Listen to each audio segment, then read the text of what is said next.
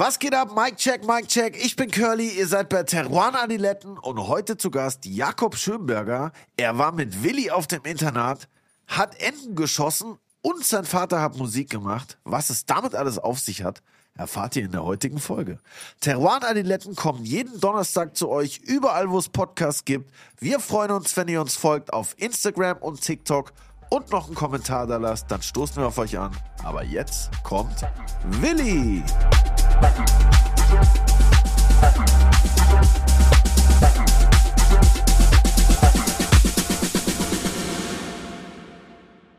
Auch ein herzliches Grüß Gott von meiner Seite. Bonjour. Hey Kelly, was ist eigentlich deine Lieblingsrubrik oder hast du eine Lieblingsrubrik für krasse Hangover-Songs oder besoffenen Songs? Ja, was ist ein Unterschied? Hangover-Songs ist ja nach dem Saufen und besoffenen Songs ist während dem Saufen.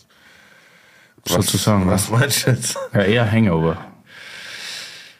Boah, ich höre dann meistens so voll chillige, so 80s, so ein bisschen vibey, druggy, ganz entspannt, wo man gar nichts versteht vom Text und so. Ja, in Österreich gibt es ja so, also so das Wiener Lied ist ja klar, da geht es ja nur um Saufen und Hangover und so weiter. Und es gab auch mal so eine Band, oder die gibt es immer noch, glaube ich, die ja nur komische Texte machen, aber ein ganz besonderes Lied haben, das heißt Morgen, nämlich von der ersten allgemeinen. Verunsicherung, ERV. Das ist geil. Da geht es halt um so einen Typen, der die ganze Zeit nur redet von morgen, fängt ein neues Leben an und er säuft dann wieder und säuft wieder und dann verliert er halt irgendwie sein Leben. Und das ist irgendwie so sinnbildlich für alle diese, wie soll ich sagen, Hallo-Dries, die es irgendwie nicht schaffen, dann Nein zu sagen, weißt du, wenn mal ein anständiges Glas Wein dasteht, ja, oder wenn man bei der Kneipe ist. Und Ist auch finde ich irgendwie schwierig. ja, eh. Aber ich finde das super. Je besser Also das super. Glas, desto schwieriger Nein zu sagen. Ja, das sowieso. Und vor allem auch die Gesellschaft. Das ist immer so Gesellschaftstrinken, nicht? Der berühmte Gruppenzwang. Genau. Genau. Ja, aber ERV legendär auf jeden Fall. Ja. Und einer von der ERV hat doch mal angefangen, nach seiner tollen Musikkarriere Wein zu machen. Nämlich der Günther Schönberger. Und mit dem seinem Sohn bin ich in die Schule gegangen und der hat das Weingut jetzt weiter geführt und geleitet und das waren einer der ersten Weingüter, die biologisch dynamisch gearbeitet haben. Dann waren die auch ganz früh dran mit dem Schraubverschluss. Krass. Aber irgendwie ist das immer so ein bisschen unterm Radar des Weinguts. Es tut mir leid, ich war einer der ersten, der das in Berlin vertrieben hat und auch importiert hat. Und ich bin da ganz stolz drauf und das freut mich sehr. Und es freut mich auch sehr, dass wir den Jakob heute zu Gast haben. Yes! Und der erzählt uns sicher ganz viel von der ERV, von Outtakes aus unserer gemeinsamen Da bin Schulvergangenheit. ich sehr gespannt drauf, auf jeden Fall. Ein paar arge Stories wahrscheinlich. Ja, also lassen wir ihn jetzt quatschen. Herzlich willkommen, Jakob Schönberger. Also Schönberger Jakob. Ich weiß nicht, viele kennen dich, glaube ich, gar nicht. Äh, Ist gut möglich. Ja, dann erzähl mal. Aber das wäre die Idee, dass Ja, äh, bin mich ja danach gerade mehr dabei. kennen. Was fäll, fällst mir hier mitten, während ich ihn ankündigen will, ins Wort? Das ist unhöflich. Das verstehe ich überhaupt nicht. Also, Schönberger Jakob, wie gesagt, viele kennen mich gar nicht. Weil das Weingut ja gar nicht so bekannt ist eigentlich. Ne? Uralt, hervorragende, langlebige Weine, vor allem im Rotweinbereich. Vor allem, das heißt, er macht beides sehr gut. Äh, es gibt, glaube ich, seit 19, nein, viel länger eigentlich. Erklär du einfach, wo, wo ihr herkommt, was ihr macht und ich frage dann einfach blöd dazwischen. Das ist ein Deal, ja. Wir sind ja gemeinsam in die Schule gegangen, wir haben keine Geheimnisse voreinander. Wir kennen uns nackt. Ich werde gleich noch ein paar Geheimnisse entlocken, hoffentlich. Also, leg los. ähm, also uns gibt's seit äh, ein bisschen über 30 Jahren, seit 1991. Mein äh, werter Herr Vater, der Günther, äh, war, wie du weißt, äh, Musiker. Bei der ersten allgemeinen Verunsicherung. Genau, das war so ein großes Ding in den 80ern äh, im Austropop-Bereich, vor allem äh, in Deutschland wirklich erfolgreich. Und der hat sich irgendwann gedacht, Musik ist schön und gut, aber Wein. Geil. Daraufhin hat er sich ein Weingut gekauft. Ähm, eben, 91. hat dann begonnen und ihm war halt immer wichtig, er hat, er hat in den 80ern begonnen, wenn sie auf Tour waren, einfach Wein zu trinken. Alle haben Bier und Wodka und so in sich reingeschüttet und er hat, er hat Weinverkostungen backstage abgehalten. und ist halt, ist halt viel in Europa rumgefahren, äh, auch wenn sie auf Tour waren, also in Deutschland in den ganzen Weinbaugebieten und hat sich das angesehen und hat dann beschlossen, er macht, macht es selbst. Er glaubt, er kann das zumindest genauso gut. Und dann ging's los. Ist ja krasser Quereinsteiger und nicht, also auch Querdenker, aber jetzt nicht im Sinn von den Corona-Querdenkern, sondern generell, weil er ganz früh, ich glaube 91, mit mehr oder weniger biologisch dynamischen oder biologischen Wein gestartet. Krass. Äh, das war damals noch, man sagt immer, die ersten Demeter waren Nikolaihof. Ja, bei Weißwein, aber der Günther hat damals schon biologisch äh, weiß, rot und süß gemacht. Und das war schon natürlich, viele haben ihn dann auch für verrückt erklärt oder Definitiv, für verrückt gehalten, ja. als Quereinsteiger das zu machen. Aber ich glaube, an den Weinen erkennt man schon, dass das echt coole, coole Sachen sind. Es war für ihn alternativlos. Er hat immer gesagt, er will auf keinen Fall, ähm, er arbeitet im Weingarten, er will sich nicht mit Gift zuballern quasi. Das interessiert ihn nicht. Äh, deshalb hat er vom ersten Tag an äh, biologisch-organisch gearbeitet und dann, äh, ich habe ihn heute extra nochmal gefragt, 98 dann ähm, wurde von Nicolas Joly, von einem der Godfather of Biodynamie, äh, der hat so ein Standardwerk dazu geschrieben das wurde auf Deutsch übersetzt. Das hat er sich gekauft, hat das gelesen und hat in dem Moment auf Biodynamie umgestellt. Das heißt, das sind bis jetzt auch schon 25 Jahre her. Und da waren wir nach Nikolaihof eigentlich äh, mit ja, die ersten, die dann halt rot, süß und weiß gemacht haben. Krass. Und wie lange hat, das, hat er das schon in seiner aktiven Musikerkarriere auch angefangen oder war das dann sozusagen fließender Übergang? Oder? Das äh, ein paar Jahre parallel. Also seine letzte große Tour, äh, wo er mit der Band unterwegs war, war 96. Ach krass. 91 waren die ersten Weine zum gemacht. Ja. Aber das hat er sich ja gut einteilen können, weil, ich meine, das weißt du ja, du bist im Studio. Bist, ja, ja, da, da, bist kompakt im Studio, ja. dann hast du wieder Zeit, dann gehst du auf Tour. Also das, das, hat, er, das hat er sich schon ganz gut einteilen können. Genau. Die Tour um die Leselege so sozusagen. ungefähr, ja genau. Im Herbst natürlich nicht auf Tour, aber dann eher im Frühjahr oder im Winter, aber ja genau.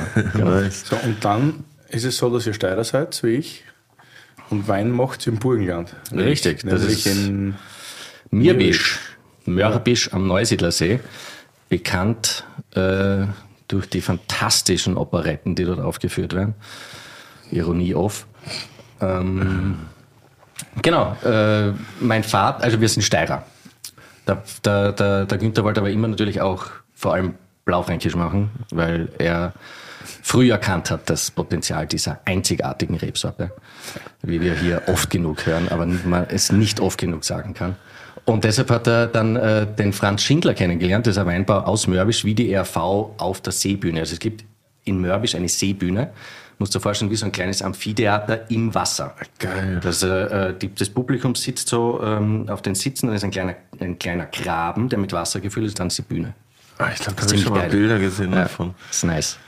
Und dort äh, haben die AV gespielt, da hat er Franz Schindler kennengelernt und mit dem hat er sich angefreundet, er ist eben äh, Weinbauer dort und so hat sich das ergeben. Dann gab es einmal so einen, so einen Weingarten zu kaufen und er hat gesagt, passt, nimmt er den einen Weingarten, macht das so hobbymäßig. Und äh, 95 war es dann, dass er ähm, ein Weingut aufgehört hat. Und da gab es dann fünf Hektar. Und dann war halt, okay, ein Hektar, das saufst selbst. Das geht. Wenn du das verteilst in der Familie und den Freunden. Aber fünf, das machst du nicht lang. Das heißt, dann hat er sich entschieden, passt, das ist es, er wird Weinbauer. Und Geil. so ist es dann dahin gegangen. Und dann hat er sozusagen auch erst angefangen, sich so richtig die ganzen, ich meine, du brauchst ja dann auch voll viel Gerätschaften. Genau, alles. genau, genau, genau. Also für so einen größeren Bereich. Der genau, genau. Zuerst, zuerst haben wir das über so Leihbasis gemacht und dann äh, ging es dann halt los mit, mit eigenen Maschinen, eigenem Keller etc. Weil das ging dann einfach nicht mehr in der Größenordnung. Und hat er sich alles selber beigebracht? Oder? Er hat sich, äh, im Prinzip ist er wirklich ein kompletter Autodidakt, er hat sich alles selbst beigebracht. Er hat, äh, er sagt immer, er hat er, er war sehr, sehr guter Kunde in den 80ern und ist dann, hat einfach dabei in ganz Europa unterwegs gewesen, Wein kaufen. Ähm, also in seinem Privat Keller liegen ungefähr 4.000, 5.000 Flaschen Wein. Wow, ja. echt? Ja, das ist wirklich absurd in Wahrheit. Oh, Aber also ist ich, wild. für mich super natürlich, ich kann da hingehen und einfach geilen, geilen Scheiß trinken. Und der hat dann halt allen löchernden Bauch gefragt und hat dann halt gesagt, wie schaut's aus, was, wie kann man da, wie kann man das und so, so hat das einfach begonnen. Easy. Mega. Und gab es da auch so. Darf ich Kannst kurz du was sagen? Äh, Mein Glas ist leer. Ja, du hast gesagt, du schenkst ein. Ja, aber ich weiß nicht, ob es da ein Stichwort gibt oder so. Darf ich Nein, einfach einschenken? einfach einschenken. Schenken wird's einschenken. Gibt es bei dir im Wirt also ein Stichwort? Ja. Einschenken? Saufen! Durst! Das ist ja Zumutung. War immer noch diese trockene Gebäck hier. Im Nein, es war sehr gutes. Trockenes Gepäck. Das war echt gut. Du musst ja dann den Schlagoberst draufballern. Gab's da ja, ja, sonst macht's ja keinen Sinn. ein bisschen Zucker, gell? Ja, Ja, Zucker. Du, gab es da mal so auch Jahrgänge, die dann komplett Essig waren? Oder? Na, ganze Jahrgänge nicht, aber das ist schon. Natürlich geht irgendwann mal was schief, wenn es keine Ahnung von dem Ganzen hat. Und dass er, dass irgendwie ein Fassel irgendwie. Ich meine, ist ein sehr guter Freund von uns beiden, der Hans-Martin Gesellmann, äh, sagt ja gern, wenn er, wenn er in ein Glas reinriecht, äh, wenn es flüchtig, also flüchtige Säure, glaube ich, war sicher schon mal im Wörterbuch. Und wenn er sagt, wenn es flüchtig ist, muss er Schönberger sein, weil wir halt sehr gerne mit dieser Stilnote spielen.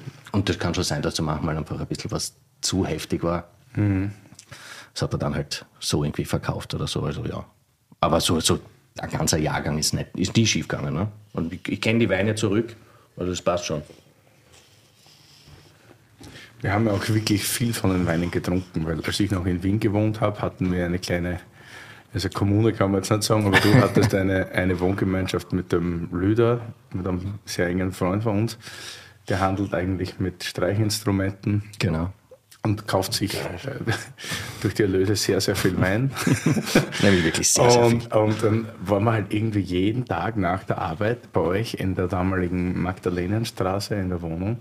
Und Chateau ja. Nur die ganze Zeit Weine blind verkostet. Und der Lüder hatte immer ein Fable für große Bordeaux, reife Burgunder und alles, was so in so Südfrankreich sehr gut ist, meistens aus Hermitage, also das war meistens nicht schlecht. Und dann hat er auch immer irgendwelche alten Österreicher Mhm. bestellt. Und das war super, da hat man wahnsinnig viel gelernt. Shoutout, Lüder, danke. Ja, also Für alles, was wir da mitgenommen haben. Wirklich, wirklich vom Lüder Und- so viel gelernt. Und das war so, und da waren ganz viel alte Schönberger dabei. Und wir hatten das alle nicht so am Schirm, weil das Weingut war immer so ein bisschen, ja, unterm Radar ist das immer geflogen. Das war nie so, aber wenn du dann einmal einen reifen Blaufränkisch gehabt hast oder reife Herbstcuvée, dann hast du gedacht, Alter, das kann ja nicht von dem Weingut sein. Verstehst? Und das war immer, immer eine sehr lustige Geschichte. Ja, es ist ja, also wir sind ja nicht so groß, wir haben 10 Hektar. Äh, Das heißt, da gibt's ja, und weißt du, Biodynamie hat jetzt auch nicht die Riesenerträge. Und dann hast du halt weniger Wein. Außerdem arbeiten wir sehr extensiv, also das bleibt dann halt auf manchmal nicht viel übrig. Wir haben viel altes Rebmaterial, weil, weil, der, weil der Vater sich einfach alles äh, gesehen hat in Mörbisch, wenn es einen alten, wenn irgendwo ein Weingarten ist, der kurz davor ist, gerodet zu werden, hat er gesagt, nein, den will ich haben. Das heißt, unsere jüngsten Anlagen äh, sind jetzt 25 Jahre und die ältesten sind 60. Also da, da kann man schon ein bisschen was machen. Aber ja, um, um, um zu, auf den Lüder zurückzukommen, weil ich meine, wirklich äh, Herzensmensch. Äh, wir hatten einfach einen riesigen Tisch in unserer Wohnung und äh, ich habe gekocht und der Lüder hat Wein aufgemacht. Und das war einfach jeden Abend so. Äh, in der Zeit, wie ich in Wien Weinbau studiert habe. Weil das war dann eben so mein Zugang, dass ich gesagt habe, sollte man schon, äh, der Vater hat sich ja selbst beigebracht, vielleicht mache ich ein bisschen einen wissenschaftlichen Background. Und dann sind am Abend einfach irgendwann nach 22 Uhr irgendwelche Sommeliers aus der Stadt einfach vorbeikommen und der Lüder hat sich gefreut, dass er Sachen aufmachen hat. Ich habe einen großen Topf Pasta gemacht. Wir hatten einen eigenen Weinraum, wo Klimaschränke drin standen und Regale. Es war Ja, und wo das Fenster das ganze Jahr offen war, weil alles, was nicht in den Klimaschrank reingepasst hat, stand so rum. Ja, den haben wir dann auch im klimatisiert. immer offen, genau. das gekühlt war. Im Sommer haben wir den Raum klimatisiert. Der einzige Raum in der Wohnung, wir haben geschwitzt wie die Deppen. Aber der Wein immer wohl temperiert. Äh, Pri Prioritäten, ja. Aber eigentlich war dein Werdegang ja so ein bisschen anderer. Nicht? Wir sind zusammen in die Schule gegangen, nämlich in die Wunderbare Gastronomie, Schule, Internat, Bad Gleichenberg. Die Kaderschmiede. War der denn Die? Visitenkarte fürs Die Leben. Visitenkarte fürs Leben, genau. Das war das wirklich der Slogan. Das ja ein super ja, die Slogan, ja. Visitenkarte fürs Leben. War so eine Privatschule, so immer mit Anzug da rein und nur Internat. Ihr hattet da jeden Tag einen Anzug? ne? Ja. Ja, Echt? Mhm. Der schönste Tag im Jahr war ein, ein warmer Tag im Mai. Da gab es dann den Sakko-Erlass. Der Genau, war ja. offiziell, da durften wir dann ohne Sakko in die Schule gehen. Nur, Also im, nur im Hemd, Hemd. Nur im Hemd Und mit Krawatte. Genau.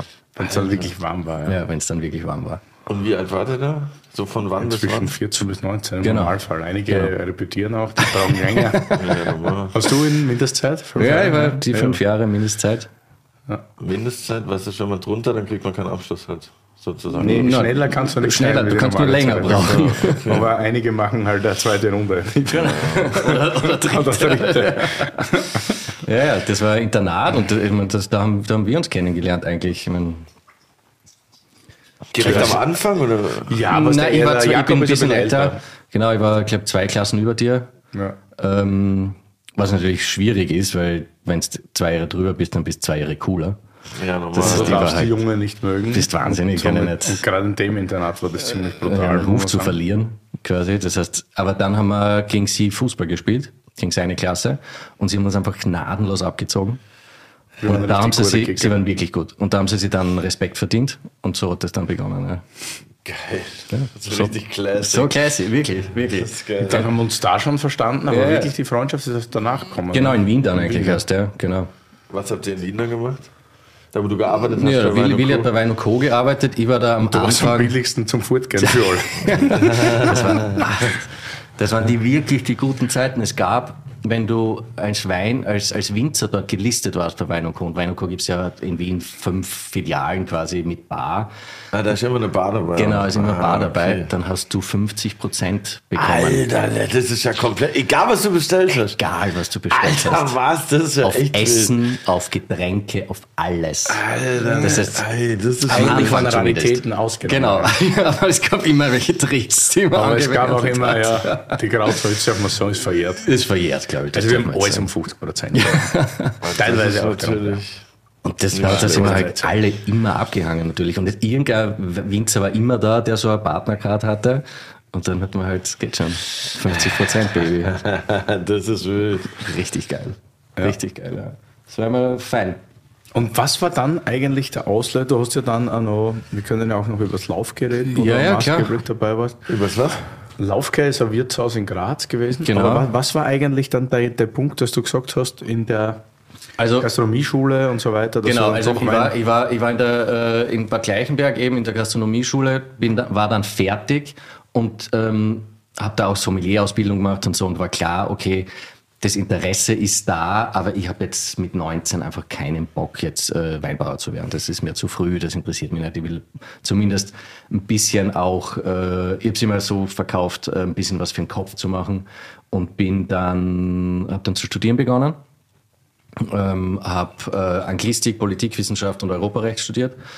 Ähm, und das war so in der Zeit, wie in Deutschland gab es schon die Bachelor, in Österreich war das noch, weil wir ein bisschen langsamer sind, was das betrifft, weil der Magister und alles das sehr wichtig ist und die Titel. Das heißt, ich bin nach, äh, deshalb bin ich nach Deutschland, habe mich aber nicht ganz so weit nach Deutschland gewagt, war in Passau. Sprich, ich hatte noch immer österreichisches Handynetz, aber habe in Deutschland studiert. das war wirklich-. Ähm, aber da war ich, da war ich ein paar Jahre, habe da das Studium gemacht und dann äh, währenddessen war klar, okay, Wein, das wird's. Bin dann nach Wien zurück, äh, habe in Wien auf der äh, Universität für Bodenkultur begonnen, Weinbau zu studieren.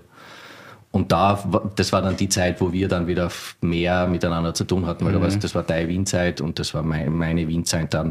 Äh, da haben wir uns dann einfach viel gesehen. Und ähm, ja, so hat das, so hat das dann begonnen. Im Prinzip. Stimmt, ja. Voll nice. Und dann bist du direkt ins Weingut und hast mit dem Vater Weine gemacht. Dann habe ich, dann habe ich neben dem Studium schon zu Hause gearbeitet natürlich, weil also Mörbisch für, für, ähm, für alle Nicht-Eingeweihten ist äh, südwestlich von Wien, direkt an der ungarischen Grenze. Das ist der letzte Ort an der ungarischen Grenze. Ähm, das war auch, es gibt zwar einen Grenzübergang da, der ist aber nach wie vor äh, nur für Fahrradfahrer und Fußgänger offen. Das heißt, äh, da war halt einfach 50 Jahre eiserner Vorhang. Also standen wirklich die Panzer. Und Mörbisch war auch der erste Ort, ähm, wo der Bürgermeister einfach eigenmächtig 89 beschlossen hat, er macht das jetzt auf. Werbung! Aber stopp! Heute mal Werbung in eigener Sache. So schaut's aus. Ihr kennt uns ja ziemlich gut, aber wir wollen noch viel besser wissen, wer ihr eigentlich seid. T&A wants to get to know you. Wir wollen wissen, wer uns hört, dass wir noch geileren Scheiß für euch machen können. Klingt das gut? Ich finde schon. Ich finde es auch. Also wenn ich besser wissen würde, wer mir was Richtiges zum Trinken hinstellt, dann fände ich das richtig geil. Ich würde sagen, klassische Win-Win-Situation. Deshalb geht mal direkt in die Show Notes, klickt da auf den Link. Fünf Minuten von euch und wir können euch in den nächsten 100 Folgen was zurückgeben. So schaut's aus. Also, Link in den Shownotes anklicken und fünf Minuten die Umfrage ausfüllen. Ich würde sagen, Deal. Dankeschön. Ähm, da gab es ja dieses berühmte Pan-europäische Picknick, äh, wo äh, aus der DDR über Ungarn ein paar tausend äh, DDR-Bürger ausgereist sind nach Österreich 89. Also da haben dann alle irgendwelche Medaillen dafür gekriegt, alle Politiker, die da involviert waren, weil sie den Mut besessen haben, da einfach die Grenze aufzumachen. In Wahrheit müsste man eigentlich die, die Soldaten dort auszeichnen, dass die sich geweigert haben zu schießen, weil das hat ganz schlimm enden können. Und ähm, das ist halt Mörbisch dadurch auch immer so speziell, weil du, es gibt nur eine Straße rein in den Ort quasi. Also es ist schon auch heute noch so ein bisschen merkt man das, dass die schon einfach lange Zeit so Bild das Ende der Welt waren.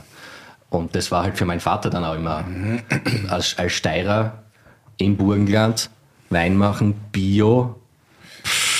Was ist mit ihm los? Ja, ja, voll. äh, lange weiße Haare, Alt-Hippie, weißt du, das war, bis heute ist er natürlich noch immer, äh, wird er manchmal belächelt, aber ihm war das immer egal. Ähm, ja, bei mir ist das ein bisschen, ähm, also in meinem Lebensmittelpunkt ist jetzt auch noch nicht in Mörbisch, sondern ich bin unter der Woche dort zum Arbeiten, ich wohne in Wien und das ist halt so ein bisschen, dass man ich versuche dann halt Wochenende mal, mal dort zu verbringen, so, weil man braucht ja den Rückhalt auch. Es gibt auch ein paar like-minded people da jetzt, also mit denen man sich dann austauschen kann. Das ist schon cool, das passt schon. Aber schon auch noch äh, manchmal schwierig. Und das war dann eben der Zeit, wie ich in Wien dann schon studiert habe, habe ich draußen immer gearbeitet im Weingarten. Also man, man fährt circa eine Stunde von Wien, von Wien dahin. Und dann habe ich ähm, ja, also im Nachhinein gesehen war ich da einfach noch nicht so weit im Kopf. Ähm, und das war dann auch mit, mein, mein Vater war da auch noch nicht so weit, äh, was Übergabe betrifft und so. Also ich will nicht sagen, dass wir uns nicht verstanden haben, aber im, im Nachhinein betrachtet war da schon viel Spannungen da, viel, viel Anspannung. Und wir haben die dann einfach gelöst, indem ich äh, 2016 nach Berlin geflüchtet bin. Mehr oder weniger zu dir in die Cordoba. Dann den einen Ja, ja. Sommer, einen Sommer bei dir verbracht. Edelpraktikant. Edelpraktikant, ja. Der erste Praktikant, den du jemals hattest. Er hat mich am, am Schluss hat er mich zum Team Raue eingeladen. Das war mal, das ist, so macht man das. Also für Fachkräftemangel, so, so behebt man den. Habe ich das wirklich gemacht? Ja, hast du wirklich gemacht, ja. Ich bin nur immer erstaunt. Ich fange morgen an, wenn Für eine Woche. Ja, genau. Habe einen Sommer lang ähm, in der Cordoba gearbeitet. Das war ja eine ganz fantastische Zeit. War das so zu der Hochzeit Cordoba oder wann? Das war schon, da war der Luki noch da. Genau, ja, da waren alle da. Ja. Wir waren eigentlich alle da, ja. Das war. pff. Es waren aber in, ich hab drüber gewohnt. Fußball-WM war. Fußball-WM war auch, ja. Stimmt, da drüber gab's ja, gibt's ja die Wohnung. Genau. Das war, das war höchst spannend, die Zeit. Und dann bin ich äh, wieder nach Österreich zurück und zwei Freunde von mir aus der Steiermark, der, der Markus und der Herbert, haben beschlossen, ein Wirtshaus aufzumachen. Und haben mich so gefragt, ob ich da nicht Lust habe, irgendwie mich zu beteiligen. Und ich habe in Graz, also ich bin ein bisschen außerhalb von Graz aufgewachsen, also ich, die Stadt kenne ich sehr gut, ich habe dann davor nie dort gewohnt, aber immer, jeder kennt, jeder Steirer, das ist so die Hauptstadt des Bundeslandes, ähm, schön überschaubare 250.000 Einwohner. Und die haben dann äh, mich dahin eingeladen, ich habe mir dieses Wirtshaus angesehen Und habe halt gesagt, okay, passt, wo muss ich unterschreiben? Das war, ähm, das ist 1923 geöffnet worden, also ist das längste noch immer in Betrieb stehende Wirtshaus äh, der Stadt. Also wirklich, wenn du so an österreichisches Wirtshaus denkst, mit Holzvertäfelung, Fischgrätparkett, Terrazzo-Boden an der Bar, also einfach nur geil. Nur geil. War alles Und- da, ja. Ja, wirklich alles da. Und das haben wir dann zu dritt äh, übernommen und aufgesperrt. Äh, du warst dann einmal äh, Wirt in Residence bei uns. Wir, wir haben, äh, der, der Willi, da hat man so eine Serie, wo wir Wirten eingeladen haben aus Deutschland, aus Österreich, die dann einfach ein paar Tage da waren. Es, also es war ja, einiges. Mochi war da, Tim Raue war da, Billy Wagner mit dem, mit dem Nobel hat war da. Also es war schon eine coole Zeit. Ähm, das war 2018, haben wir das geöffnet. Ähm, hat gestern die zweite Haube bekommen.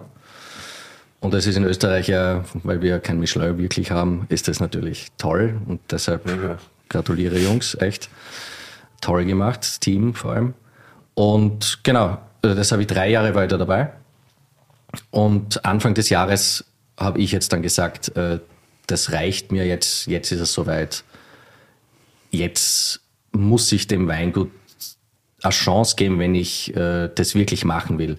Ich bin dieses Jahr 39 geworden. Also das ist jetzt nicht irgendwie so eine Jungspund-Geschichte irgendwie, sondern das war wirklich so, dass ich jetzt lange drüber nachgedacht habe und gesagt, okay, das ist jetzt dieses Jahr, das nehme ich mir jetzt, das schaue ich mir jetzt wirklich an und wenn das passt, dann ist es das und dann mache ich das. Ähm, und wenn es nicht ist, dann nicht, aber ich würde mir einfach nicht verzeihen, wenn ich es nicht versucht hätte zumindest. Und mein, mein, mein Vater ist jetzt ähm, auch so im, im pensionsfähigen Alter schon langsam. Das heißt, wir haben gesagt, passt, das gehen wir jetzt an. Pensionsfähiges Alter, gut. So, und jetzt sagt man Übernahme Weingut, wir denken über den ersten Wein. Aber für mich hat das eigentlich bis heute immer so den Anschein, das ist qualitativ, hat das einen sehr hohen Anspruch, aber ist trotzdem irgendwie so die Hobbyspinnerei eines Ex-Musikers. Weil ich, man war zwar mal auf einem Weingut, ja, aber das ist, man kennt das irgendwie anders. Aus Deutschland immer professionell irgendwie und da hat man eine Verkostungsstube und das und das. Und bei euch weiß man also richtig, du wohnst in Wien, da könnte es eigentlich Steirer, manchmal ist man in Mörbisch, da ist man ein bisschen in den Weingärten, dann gibt's also wa- was, was kommt da jetzt? Was ist da jetzt? Was, was ist los? 10 Ja, da- Hektar Wein? Da sind wir eh schon, da sind wir eh schon mittendrin. Es ist halt, mein Vater, dadurch, dass er halt Autodidakt ist, hat er halt das, was er gelernt hat, war Wein machen. Das war immer ihm das Wichtigste. Er will Wein machen. Er will guten Wein machen. Er will vor allem langlebigen Wein machen. Er will Wein machen, der seine Herkunft transportiert. Das ist das, was ihm wichtig ist. Ähm, was dann mit diesem Wein passiert, ich will nicht sagen, dass das nebensächlich war. Äh, er will schon, dass das getrunken wird und dass die Leute das trinken und dass das gut ankommt. Aber in der, dem, dem ganzen äh, Thema, ich überlege mir, wie ich Wein mache, ich lerne Wein zu machen, ist das, wie verkaufe ich Wein, dann oft nicht das Wichtigste. Preise, Strategie, alles. Richtig, genau. Marketing. Ja. Ich sage immer, Marketing ist von Non-Believers. ähm, und er ist halt, er glaubt. ähm, nicht im klassischen Sinne, ganz im Gegenteil. Ähm, er legt sich regelmäßig mit der Kirche an wegen Weingärten. Ähm, ist aber ein anderes Thema.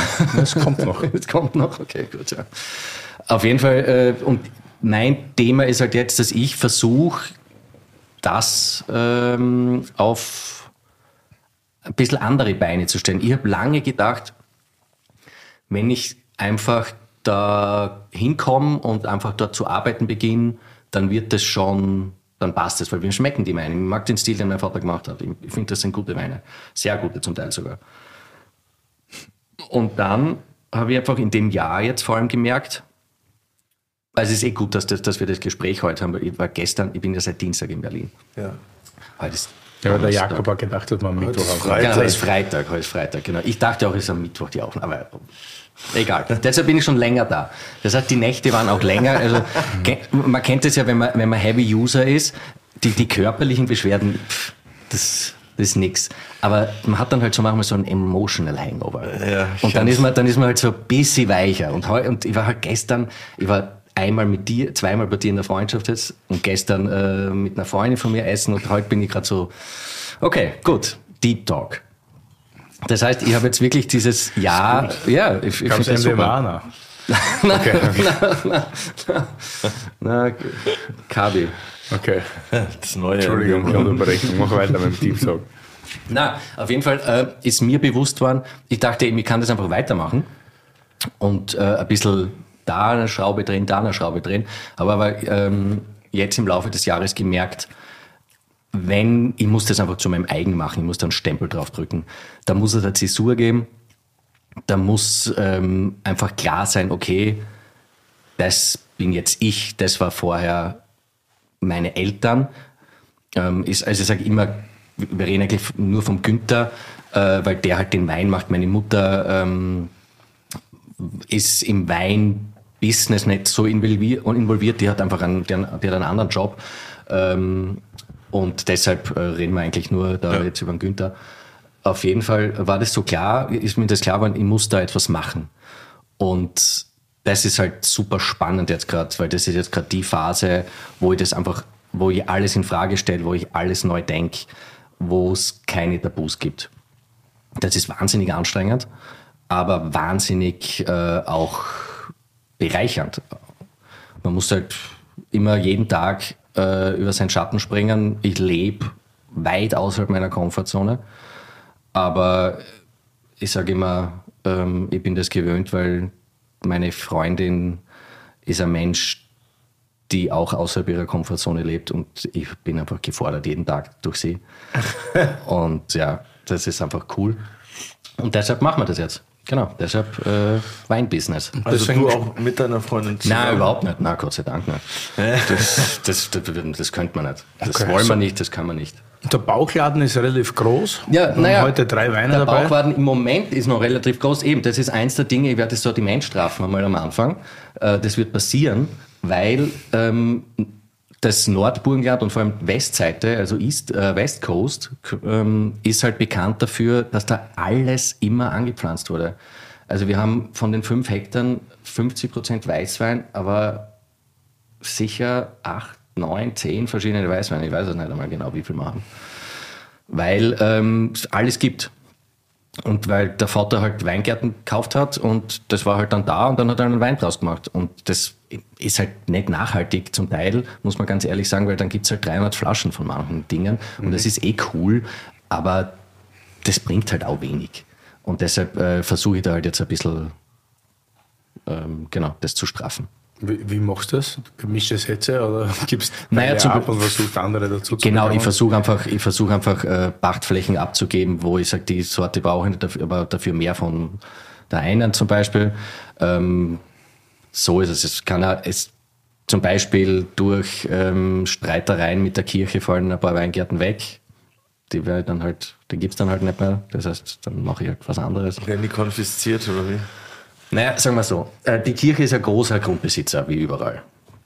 Der größte der Welt. Der größte der sogar Welt, richtig, genau. genau. Es gab einen fantastischen Blaufränkisch. Ähm, auf der Lage Kräften. Genau, genau. Den, den gibt's ja eh noch zum Glück, weil, ein weil der, best, weil der hast, ja, ich, ich habe hab mich zwischen Lehmkurve und, und Kräften und entscheiden müssen. Und da habe ich gedacht, das schaut dir nicht, wenn du mal Lehmkurve trinkst. Okay. Und äh, da haben, die machen im Idealfall langfristige Pachtverträge, 25, 50, 100 Jahre. Und wir hatten einen 25-jährigen Pachtvertrag, der dann am Auslaufen war. Und äh, mein Vater wollte den verlängern und der Pfarrer hat gesagt, nein. Wirklich. Also nicht einmal, nicht einmal im direkten Gespräch, sondern äh, nur schriftlich und dann relativ schnell über Anwälte. Und ich habe das, ich hab das Kirche nicht, hat Anwälte die, geschickt. äh, Bro. und ich habe das nicht, ja, natürlich, die wissen, worum es geht, da geht es um Kohle. ich dachte, da kommt der Heilige Geist dann Nein, direkt vorbei. ich habe auch immer gesagt, weißt du, mein Vater ist aus der Kirche ausgetreten, ich habe mir gedacht, vielleicht, ah, jetzt zahl halt ein Mess oder so irgendwas.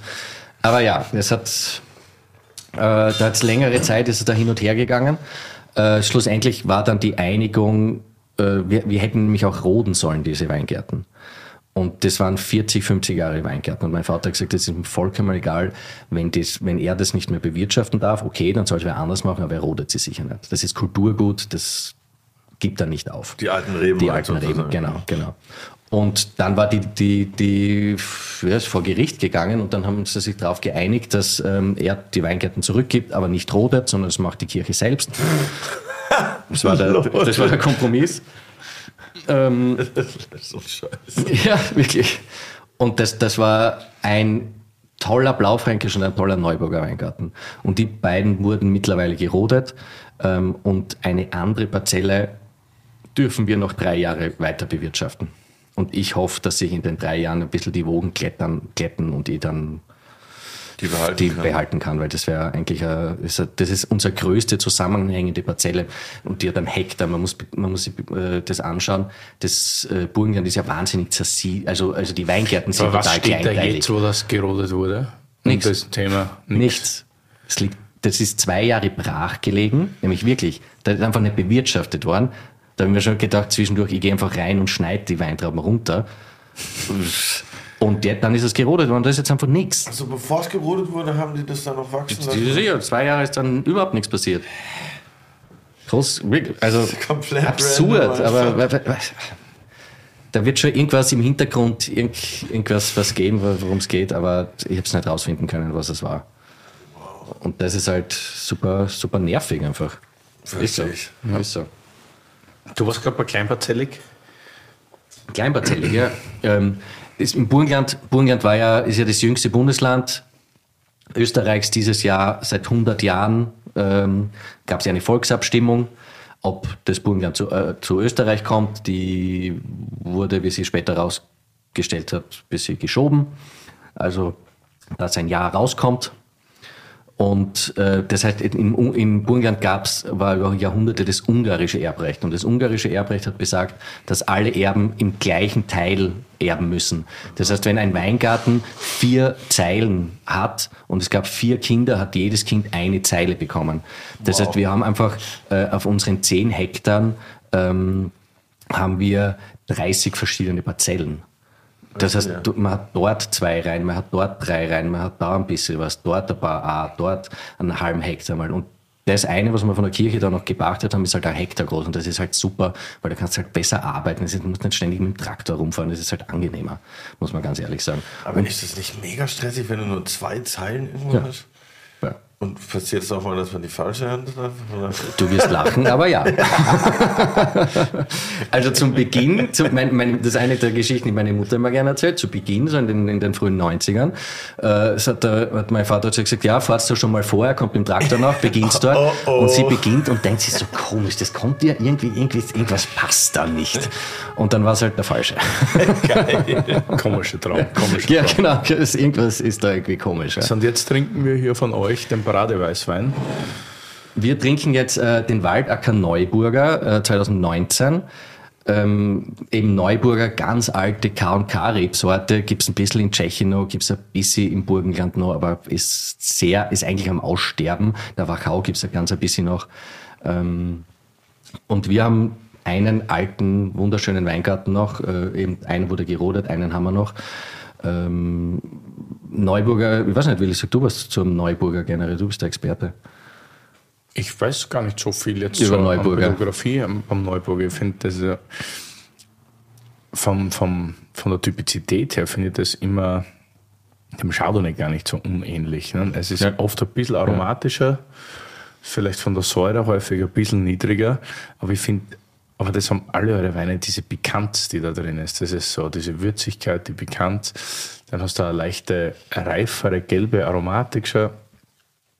Und das zum Beispiel, wenn ich ja immer sage, äh, Weine einfach so nicht zum Essen, ist für mich ein hervorragender Speisenbegleiter. Für Ja, das- ganz, ganz ja, viel. Also definitiv. Das, Hast sehr gut zusammengefasst. Schmeckt mir auch sehr und das ist ja richtig schön schlotzig, schmatziger Wein. Genau. Das richtig gut. Das äh, Um und Auf für mich ist halt bei Wein immer Trinkfluss und Trinkfluss entsteht durch Säure. Und ähm, ich sage immer, es macht schon Spaß, wenn ein, ein Wein kraftvoll und, und, und toll ist, aber wenn du nur ein Glas oder zwei Gläser trinkst, dann ist es halt irgendwie, wenn es dann sperrig wird. Und deshalb denke ich mir immer, äh, ich will ja, dass der Wirt ein zweites Glas verkaufen kann, ähm, dann habe ich was davon, weil mehr Wein geht, der Willi hat was davon, weil mehr Wein geht und die Leute haben was davon, weil es fett werden. Und ganz ehrlich, Win, ich mein, win, win. Wir, wir lieben ja alle Wein, das ist ja eh großartig alles, aber ganz ehrlich, wenn da kein Alkohol drin wäre, dann würde man sicher nicht so viel davon trinken. Das, äh, Es ist einfach Punkt um, sorry, ist so. Das, aber lässiger wäre, wenn weniger Alkohol drin wäre, weil dann könntest du noch mehr trinken. ja, genau. Kabi- Eben, das wäre Kabi- super, aber Kabi- nur, nur, nur 8% die geht sie dann Von halt der mit der, Flüssigkeit her geht sie mit der Reife dann halt nicht leider nicht Genau. aus. Das ist das Problem. ein Tod muss sterben, Leute. Aber er schmeckt Aber das kann gut. auch immer super reifen, nicht? Und das ist ja bei euch auch lustig, weil ihr eben nie eine Marketing- oder Verkaufsaktion gehabt habt. Gibt es aus dem äh, Weingut immer wieder so Ja. tolle Raritäten aus diversen. Uns war das auch immer wichtig zu zeigen, dass das reifen kann. Deshalb haben wir, auch- legen wir auch immer von den Lagen mindestens, mindestens 100 Flaschen, manchmal mehr weg und bringen das dann einfach später wieder an den Markt. Ah, nice, ja. Halt dann nur an ausgewählte Kunden und Kundinnen, wo, wo wir wissen, die verstehen das. Ähm, aber jetzt, also bringen wir gerade so mit 2000er Sachen gerade wieder raus. Geil. Vor allem bei den Blaufränkischen, das ist halt super, weil das, das macht dann richtig Spaß. Wie kommt, was hat's mit der Ente auf dem Etikett auf? Ich feier die voll ab. Der Willi, nice. der Willi sagt immer, das einzige Weingut, das die Speisenempfehlung aufs Etikett draufdruckt.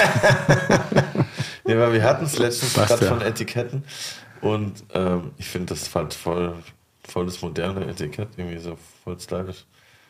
Du, Steht doch gar nicht der, das Jahr vorne drauf. Nein, nein, nein. Ist, äh, ist günstiger. Kannst, kannst mehr Kann ich vordrucken. mehr vordrucken lassen. Relativ einfach.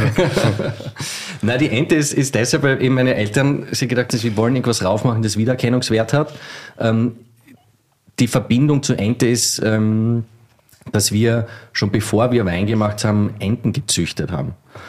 Aber immer nur so im, im kleinen Stil, also im Jahr 20, 30 Enten oder so, die wir die Hälfte selbst gegessen haben. Für die Homies. Und genau, und die, genau, die andere kriegt halt irgendwer, irgendwelche Freunde von uns. Ein Hektar trinkst und 15 Enten isst. Genau, genau, das ist so das ist die Quote, genau. Ja, perfekt, Das ist die perfekte Relation, genau, das geht sich aus. Und deshalb ist die, die Ente drauf. Und wir haben dann halt, mein, mein, mein Vater, der halt ähm, in vielen Dingen manchmal seiner Zeit ein bisschen voraus war, hat dann halt auch gedacht, wie bringt er die Enten ums Eck, ohne dass die jetzt leiden müssen. Und hat dann, da war noch Kind, hat dann gesagt, weißt was wir machen? Wir haben so einen kleinen Teich, wo sie drin schwimmen. Äh, Wir hängen dort äh, eine Autobatterie rein. Damit die einen, Sta einen Schlag kriegen, umfallen, tot sind. das war seine Idee der Theorie. Mein Vater, großer Theoretiker. Ähm, ja, gesagt, getan. Äh, die Enten sind da rein und hatten die beste Zeit ihres Lebens. Das war ihnen vollkommen egal. Das war ihnen vollkommen egal. Ja, viel zu wenig Strom einfach. Autobatterie, ist ja nichts. Wirklich, oder? Ja, wirklich, Ich hätte jetzt gedacht, die Null, nichts, gar nichts. Ja, genau. Ja Maximal so ein bisschen ja, mit dem Hintern gewackelt. Nix. Whirlpool, Digga. Du musst aber auf die Idee kommen, eine Entenfarm mit einer Autobatterie auszulöschen. Das ist geil. Der nächste, die nächste Idee war dann, okay, naja, was machen Enten gern? Sie fliegen gern. Und gut, das heißt, ich als Zehnjähriger laufe den Enten nach, schaue ich sie auf, sie fliegen, Vater steht hinterm Busch und schießt sie runter. Weil dann sterben sie in ihrer natürlichen Umgebung quasi. Nur sind wir dann draufgekommen, ich meine, bei 15 mit Schrot, erstens hast du dann das Schrot im Fleisch, plus es ist halt schon noch im Ortsgebiet. Das heißt, das sind die Nachbarn dann halt auch nicht super happy, wenn du das machst. Aber hättest du nicht einfach am Boden erschießen können? Ja, na, das, das ist War ja der zu Sport, ist ja unspektakulär. eben unspektakulär. Der Sport muss schon auch ein bisschen dabei sein, so das Gefühl, das Adrenalin. Okay. Genau. Dann haben wir sie wohin gebracht und die haben sie einfach geschlachtet. Das ist geil, Alter. Wahrscheinlich die beste Lösung dann. Ziemlich sicher die beste Lösung. Krass, okay. Das ist also die Enten-Story. Das ist die Enten-Story. Habt ihr immer noch Enten am Start? Oder? Wir haben äh, dieses Jahr äh, keine, ähm, aber nächstes Jahr kommen wieder welche. Und die, die, die werden ja quasi nach sechs Monaten äh, werden die geschlachtet. Und das, das war's dann. Enteneier sind auch immer hervorragend. Enteneier, genau. Zu Ostern immer Enteneier, aber die sind größer. Krass. Entenzungern, alles. Super. Passt wahrscheinlich auch gut zu dem Neuburger. Ja, sicher. Und im Prinzip, das ist 19 jetzt. Das heißt, das ist, wir machen die weißen oder, oder sagen wir so, die, die Lagenweine, und das ist ja ein, ein Lagenwein, sind zwei Jahre im Fass. Auf der Hefe, spontan vergoren natürlich, ähm, wird dann gezogen, kommt dann auf die Flasche. Ich sage immer, es ist lazy winemaking. Ich will nicht im Keller groß super viel technischen Einsatz, sondern das kommt in Holzfässer, die gebraucht sind, die älter sind und da bleibt es, bis es mir schmeckt und dann kommt es in die Flasche. Ist es vielleicht, weil die Weine oft so flüss, äh, fl flüssig, flüchtig sind, hat das auch damit zu tun, Lazy Winemaking, dass du vielleicht bei der, bei der Kellerhygiene auch nicht der sauberste bist? Na, äh, also ich, ich, äh, das ist eine berechtigte Frage. Also ich bin sehr sauber, was die Kellerhygiene betrifft. Mir ist das wichtig, weil ich eben auch glaube, dass das vielleicht einen, einen Grund haben könnte. Ähm, ich glaube aber eher, dass es, äh, wenn, wenn du mal ein bisschen flüchtig im, im Holz, also im, im Fass drinnen hast, dann kriegst du es relativ schwer wieder raus. Und dadurch, wenn ich jetzt äh, einfach mit, ich muss jetzt Fässer setzen, Teil, teils, weil, weil sie manchmal einfach kaputt werden, so peu à peu. Und dann, äh, dadurch wird es auch weniger jetzt. Aber was heißt Kellerhygiene genau? Naja, du musst halt wichtig, also wenn du mit Fässern arbeitest, ist halt einfach das Wichtigste in Wahrheit ist, die Fässer müssen immer voll sein. Weil ähm, sonst kommt einfach mehr Sauerstoff dazu. Wenn mehr Sauerstoff dabei ist, dann, dann kriegst du Oxidation rein, die du nicht haben willst. Das heißt, du musst, ähm, du hast das, das Fass ist mit einem Silikonstoppel ähm, verschlossen.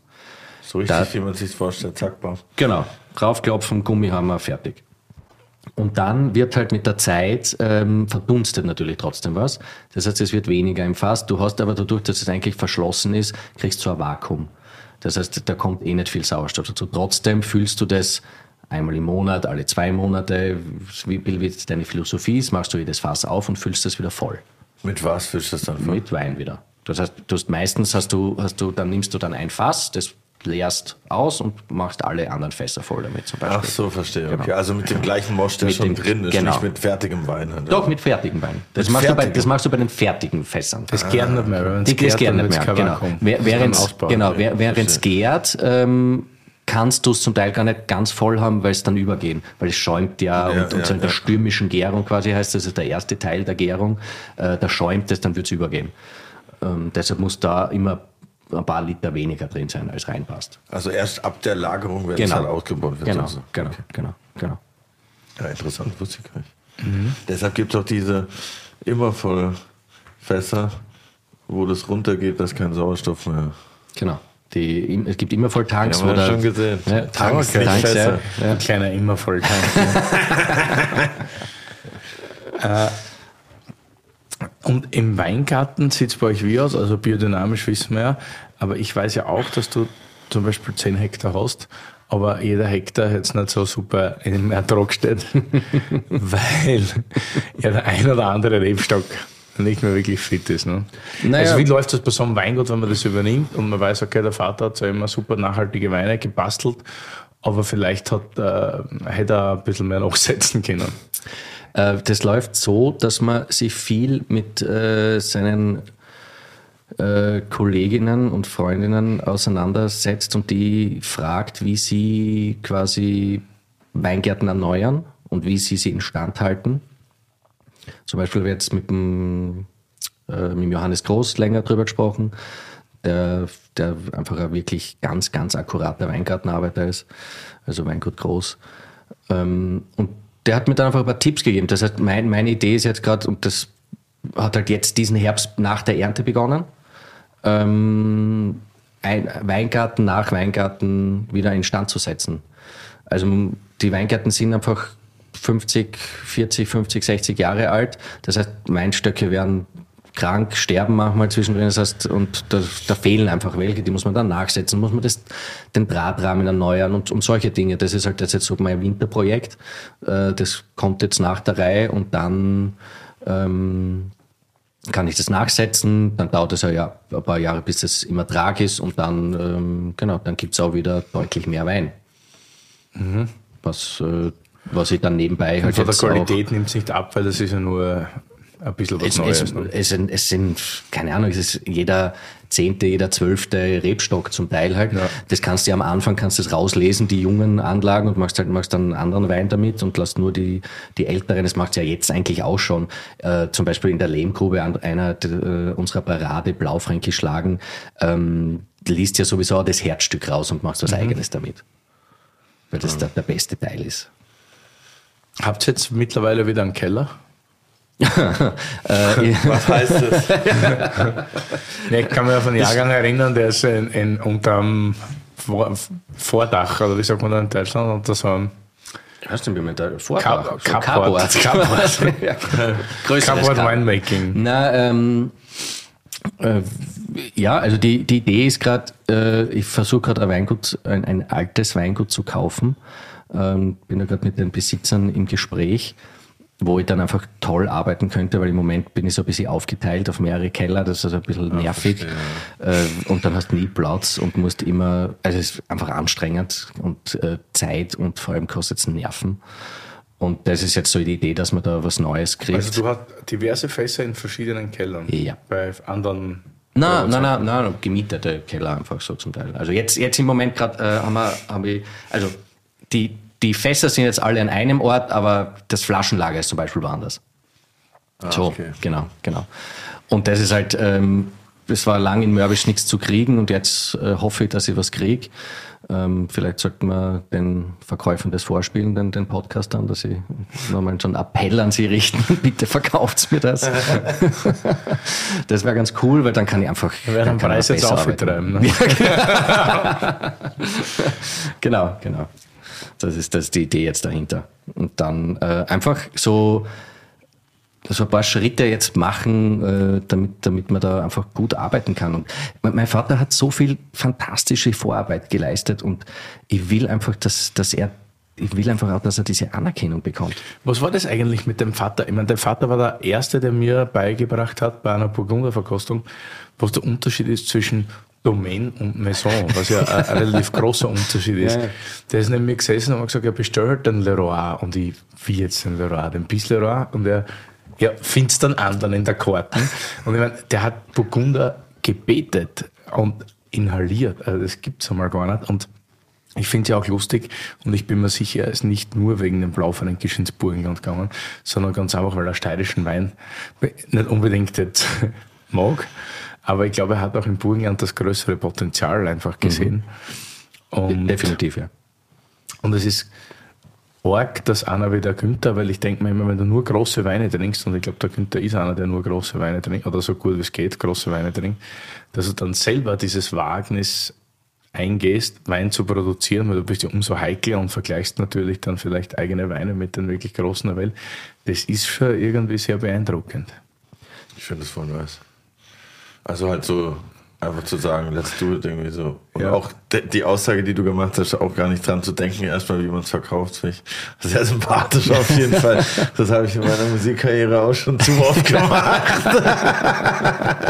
Ja, er kennt das ja auch von der Band. Die Band hat am Anfang natürlich Musik gemacht und natürlich ist das Ziel, das zu verkaufen. Aber zuerst Ja. wollten sie mal Musik Klar, machen. das ist auch einfach. der bessere Weg meistens, wenn du immer erst dran denkst, wie du es loswirst, dann also kann auch funktionieren, aber dann wird es halt meistens nicht mit so viel Ecken und Kanten und Genau, die haben halt in den 80ern, äh, haben sie halt Songs rausgebracht, die sind halt in Deutschland im Radio am Index gewesen. Und nicht, weil sie, weil sie Gewalt verherrlicht haben oder so, sondern weil sie über Tschernobyl gesungen haben. so. Krass, ja. Also, Großartiger Song, Burli, können wir vielleicht in die Ganz Tirana- großartig. Ja, der Song, kommt ja. hoffentlich rein. Ey, was, du hast gerade gesagt, was, was ist denn der Unterschied zwischen Domain und Maison?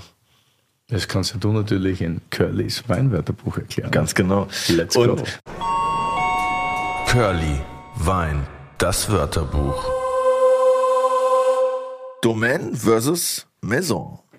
Domaine und Maison unterscheidet man aufgrund des Ursprungs der Trauben.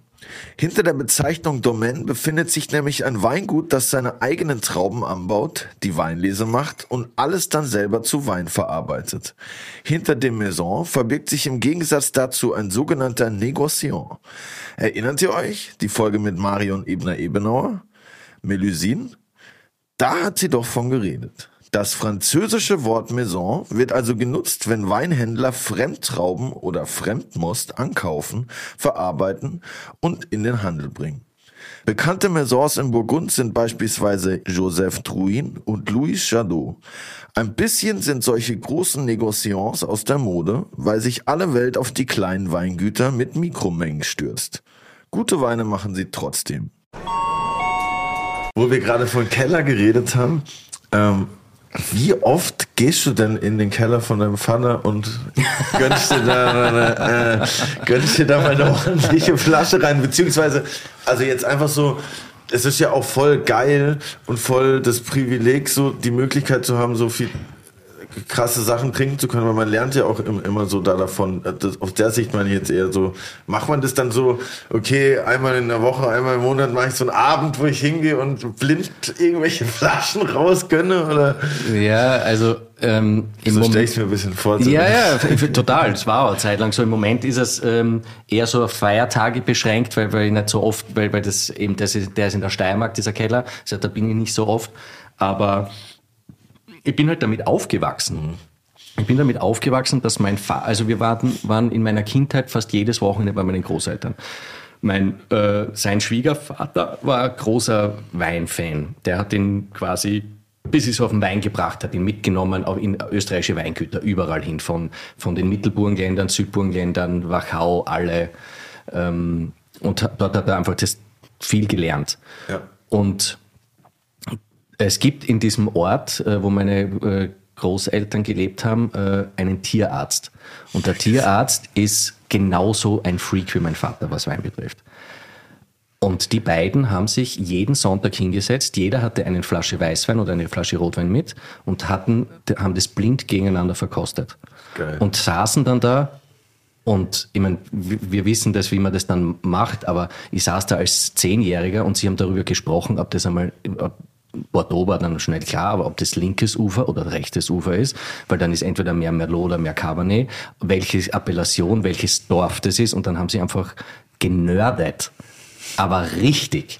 Und das machen sie bis heute. Das machen die seit 40 Jahren, die beiden. Während Corona ist mein Vater mit den Proben dorthin gefahren, hat sie vor die Tür gestellt, hat die anderen Proben mitgenommen und dann haben sie es zu Hause übers Telefon Nicht gemacht. deine Ernst. Wirklich. Das ist auf jeden Fall next Das ist level. fantastisch. Das ist richtig geil. Und ja. so, und da, und aus diesem Keller kann ich halt heute noch, noch schöpfen. Da hat halt in den, also zum Beispiel Wachau 90, was ja einer der legendären Jahrgänge in Österreich ist, äh, von, von Singerriedl über Honigvogel, was auch immer, hatte der halt äh, 60 Flaschen überall, weil er es leisten konnte damals und hat halt jetzt noch immer 12 oder so. Das heißt, das, das machen wir dann auf. Und das kann ich jetzt trinken nach wie vor. Burgund, äh, Bordeaux, whatever, you name it. Super. Mega geil. Lernt man natürlich viel, Klar, nach wie vor. Und schmeckt gut auch noch. Und schmeckt halt auch noch fantastisch, ja. Aber wie hast du jetzt gesagt, wenn er jetzt zur großen äh, Leroy-Sammlung, die da mal da war oder da ist, was ja heutzutage wirklich Geld kostet, nämlich richtig Geld, hat er gesagt, er kann das mit der Familie nicht aufmachen, weil wenn er weiß, was das kostet und er macht eine auf am Abendtisch und die korkt, würde er sich in den Fuß schießen. ja. Der verkauft das lieber und hat das Risiko nicht. Also muss man das mal vorstellen. Ne? Also das ist ja wirklich so. Er Damals- einfach halt äh, auch durch die Biodynamie äh, Sch- Schiene das Glück, dass er äh, Leroy, die ja seit immer oder seit sehr, sehr langem, ich glaube auch seit den 80ern äh, biodynamisch arbeiten, dass es da irgendwie so eine Verbindung gab und er dann einfach direkt von der Domain ähm, und äh, ich nehme jetzt nicht das Wörterbuch vorweg, aber die Domain ist das, was du trinken willst und nicht Maison. Okay, aber das ist auch das, was du dir nicht leisten kannst. Ähm, hat halt da direkt Wein bekommen Jackpot, aus ja. den 90ern und so. Und die sind halt jetzt absurd viel Geld wert und ich verstehe es total. Also ich, wenn, wenn ich sie besitzen würde, ich würde sie verkaufen, muss ich ganz ehrlich sagen, weil ich einfach wirklich Angst hätte, dass das korkt. Okay, ich muss Ja, aber du hast das genau- ja nicht, für den Preis gekauft. Sind Na, ja das ist schon so klar, teuer das ist geworden. schon klar. Also ist ja eigentlich Aber ein Schaden so- per se nicht so Das teuer. stimmt, das stimmt. Was, was ist da eine Flasche? 5000 Euro, 1000 Euro? Also, Also also fünf aufwärts. unter fünf geht einmal nichts. Alter, krass, okay. Ich Ähm, dachte, ich mach so einen Mysinie- Fantasiepreis. Nein, nein, also, My- Mysinie äh, ist eine, eine ihrer Top-Lagen, ist, ist jetzt äh, ein Jahrgang aus den 90ern versteigert worden für über 30.000. Alter, okay. Ja gut, dann will ich auch nicht, dass der Quark toi toi toi läuft. Das, das Da hast du einen richtig schlechten Lunch. Ja, das ist ein richtig schlechten Lunch. Da das ist nicht nur der Lunch geschissen, da ist die ganze Woche ja. So gut kann das Schnitzel nicht sein. Nein. Lustig. Was haben wir denn hier Schönes im Glas? Ja, ein Blaufränkisch Mörbisch, also Ortswein oder Dorfwein oder wie auch immer ihr das nennt. 2012 allerdings gereift. Genau. Ich habe mir gedacht, ich bringe einen gereiften Dorfwein mit, weil Dorfwein, ich mag die Kategorie Dorfwein einfach gern, weil das so ein bisschen. In Dorfwein bedeutet ja, dass nicht nur ein Weingarten drin ist, sondern verschiedene Weingärten, die in diesem Dorf sind. In genau, genau, genau. Gefühlt. Do- Ort und Dorf ist einfach Ich so. Dorfwein klingt Dorf. direkt viel besser. Ich finde, das klingt direkt so high quality. Ja. Dorfwein, das ist echt geil. Und äh, dachte mir, ich bringe was Gereiftes mit, ähm, einfach damit wir sehen, dass das, wie viel Spaß das macht, einfach zehn Jahre später. Braucht Luft auf jeden Fall. Ja, sowieso. Krass. Braucht alles Luft, das immer. ja. Immer dekantieren, immer großes Glas, danke, fertig. Deshalb habe ich es vorher schon aufgemacht, aber ja. Ich finde das mega, äh, mega lecker. Super gut, rustikaler, Blaufränkisch, ohne viel. Das Gerbstoff ist vielleicht der Spur grob, aber stört mir jetzt nicht so. Du hast wieder die leichte Flüchtige. Wenn du da jetzt irgendwie sagst, so Barbera, Italien, vom traditionellen Produzenten, würde ich es wahrscheinlich auch unterschreiben. Genau, genau. Ich, ich finde ja auch ähm, Nebbiolo oder ähm, Barbera haben ja auch manchmal Ähnlichkeiten im Alter mit Blaufränkisch. Also, Nebbiolo wäre schon noch schwerer, oder so gefühlt? Wär- wär schwerer Fall. nicht, aber halt viel mehr Herbststoff. Genau. wahrscheinlich. Das Das wär wäre von der meine ich, Farbe auch viel heller.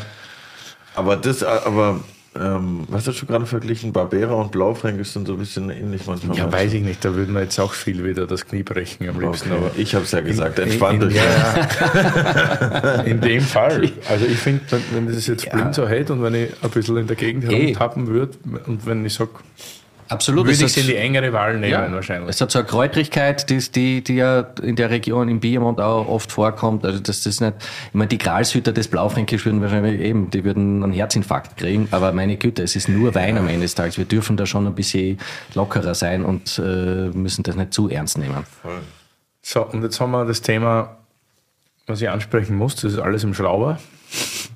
Ja, Wie beim Johannes Hirsch, 100 Prozent. Äh, Wer glaubt, der schraubt, sagt man so schön. ne? genau, genau.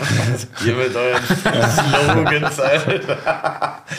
Okay. Kork ist Mord, Wieso? oder? ähm, das ist auch zum Beispiel eins dieser Dinge, die ich gerade massiv in Frage stelle. Ähm, und ich äh, mich auch langsam äh, wieder an das Thema Kork herantaste, vor allem im, im Lagensegment, ähm, weil ich einfach finde, dass es, ich weiß nicht, ähm, das Problem ist ein bisschen, der, der, der Schrauber war in Österreich immer total etabliert. Weltweit bei den Premium-Weinen nie so wirklich. Und man hat einfach ein bisschen den Eindruck ähm, oder die Erfahrung auch, dass in den letzten Jahren das, die Akzeptanz einfach abnimmt. Zum Schraubverschluss. Zum Schraubverschluss, genau. Die Echt? Leute wollen einfach was Hochwertiges. Die wollen Eigentlich einfach. voll absurd mit diesem ganzen Klimawandel, Natürlich, natürlich, vollkommen. Ja, aber, aber was tust du dann? Du, du passt dich dann quasi dem Markt an. und nicht deiner Individualität, weil du selber bist ja der Meinung, dass der Ähm, Genau. Schrauber der bessere Verschluss ist. Nein, ich bin, ich, bin nicht, ich bin nicht der Meinung, dass er der bessere Verschluss ist. Ich glaube, er ist, er ist ebenbürtig. Der Vorteil vom Schrauber ist einfach, dass er, dass er weniger fehleranfällig ist. Das ist der Vorteil. Ja. Und nicht, dass es, dass es der bessere Verschluss ist. Das ist das, also ich bin da auch nicht dogmatisch. Entschuldigung, wenn, wenn, wenn die Kunden gern Korken in ihren Flaschen haben, dann mache ich halt wieder Korken rein. Ja, ist- Ja, aber wenn die Kunden gern Zweigel trinken, machst du ja keinen Zweigel. Nein, ich meine, man man muss eine Grenze ziehen. Nein. Alter, Entschuldigung, Entschuldigung. Also jetzt eher, komm, du wirklich zweigelt? Ja. Was ist als nächstes Grauburgunder? Ich sag, Ja, aber ich hab das letztens weiß nicht, auch gesagt. Du, du bist der, der jetzt sagt, du denkst drüber nach. Nein, ich den denke aber drüber nach, weil ich glaube, dass es, ähm, ich, ich verstehe, also mir gefällt's ja auch besser. Ich bin ja genauso der gleiche Depp wie alle und find's cooler, wenn ich, wenn ich eine Flasche mit einem Kork Ja, aufmache, als mit einem Schrauber. Es ist halt so. Man wird aber auch so damit äh, irgendwie erzogen, dass halt Kork ist halt wertiger, hat mehr Qualität irgendwie. Ja. Ich meine, in dem Ja. im Discounter gibt's halt nur Schraubweine so gefühlt und Ja. dann denkt man halt, Genau. steckt man, ich war, der Mensch macht ja gerne Schubladen auf und da fährt man halt dann irgendwie schon irgendwie drauf rein, Ja. finde ich. Wir haben 2004 begonnen mit den ersten Versuchen mit Schraubverschluss. Ähm, 2005 hatten wir dann bei Lehmgrube, und Lehmgrube war immer unser äh, höchstpreisiger Wein, äh, 50% Ausfall durch Kork. Und das ist halt einfach ein krasser wirtschaftlicher Schaden. Eine schlechte Korkcharge bekommen, Ja, okay, fertig. das ist jetzt nicht normal, oder? Also, Na, aber das kann passieren. Also zu der damaligen Zeit. Ich, das, das ist auch ein Punkt, warum ich wieder über Kork nachdenke, weil einfach die Qualität deutlich besser wurde. Muss man ganz ehrlich sagen. Das ist so ein bisschen wie bei den, bei den Fässern, bei den Barrique, also bei den 225er Fässern oder 227er, äh, 28er in der Burgund. Ähm, da haben wir einfach in den 90ern halt nicht die Answer gekriegt. Sprich, eher so die Fässer, die halt nicht so gut waren. ja, okay, verstehe. Und mittlerweile hat sich das auch geändert. Und ähm, bei den Korken ist es ein bisschen ähnlich. Und deshalb äh, will ich eigentlich wieder verkorken. Mein Vater hat gesagt, solange er den Betrieb macht, will er es nicht, weil er eben dieses Trauma davongetragen hat mit 50% Ausfall bei unserem Top-Produkt. Und das kann ich vollkommen nachvollziehen. Der wird sich vielleicht auch wünschen, Leroy hätte Schraubverschluss.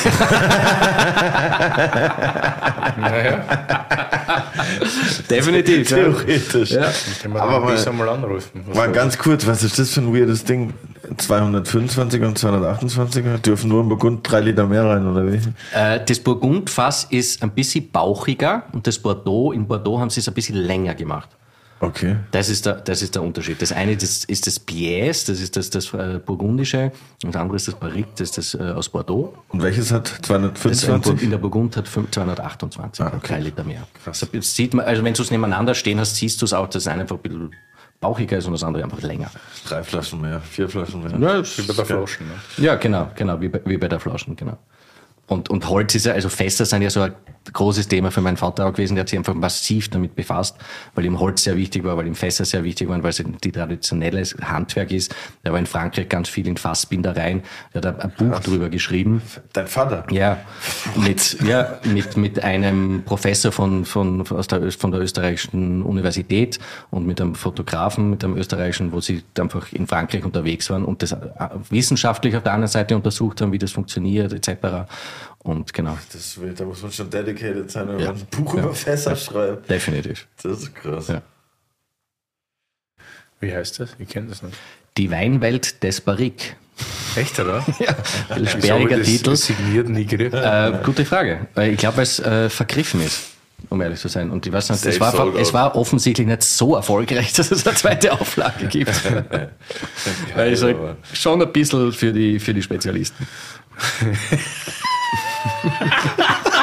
Die Lache war ein First in den Podcast. Spezialisten. Das ist super gesagt, ja. Voll nice. Ich mag so Leute, die sich mit so Details beschäftigen und sich da so reinhören. Ja, ja. Weil das ist meistens auch irgendwie, das bringt auch meistens auf irgendeine Weise äh, neue Erkenntnisse, selbst wenn es Sachen sind, die da nicht funktionieren. Aber es muss ja auch Sachen geben, die mal irgendwie. Ja, sonst musst du einfach einmal, wenn die dich reinhören musst, gehst du einfach mal mit dem Günther essen irgendwo hin. Ja, das muss man Und machen. dann setzt der Kapuzen auf, bestenfalls. Immer ein Erlebnis. Weil mir war noch nicht viel, also mir war es nicht, ich finde es ja immer amüsant, der Günther ist ein sehr leiser Typ, so, der redet nicht so gern. Aber wenn er warm wird mal und dich gut findet als Gesprächspartner, dann redet er gern. Aber seine Art, Weine zu verkosten, ist einfach spektakulär.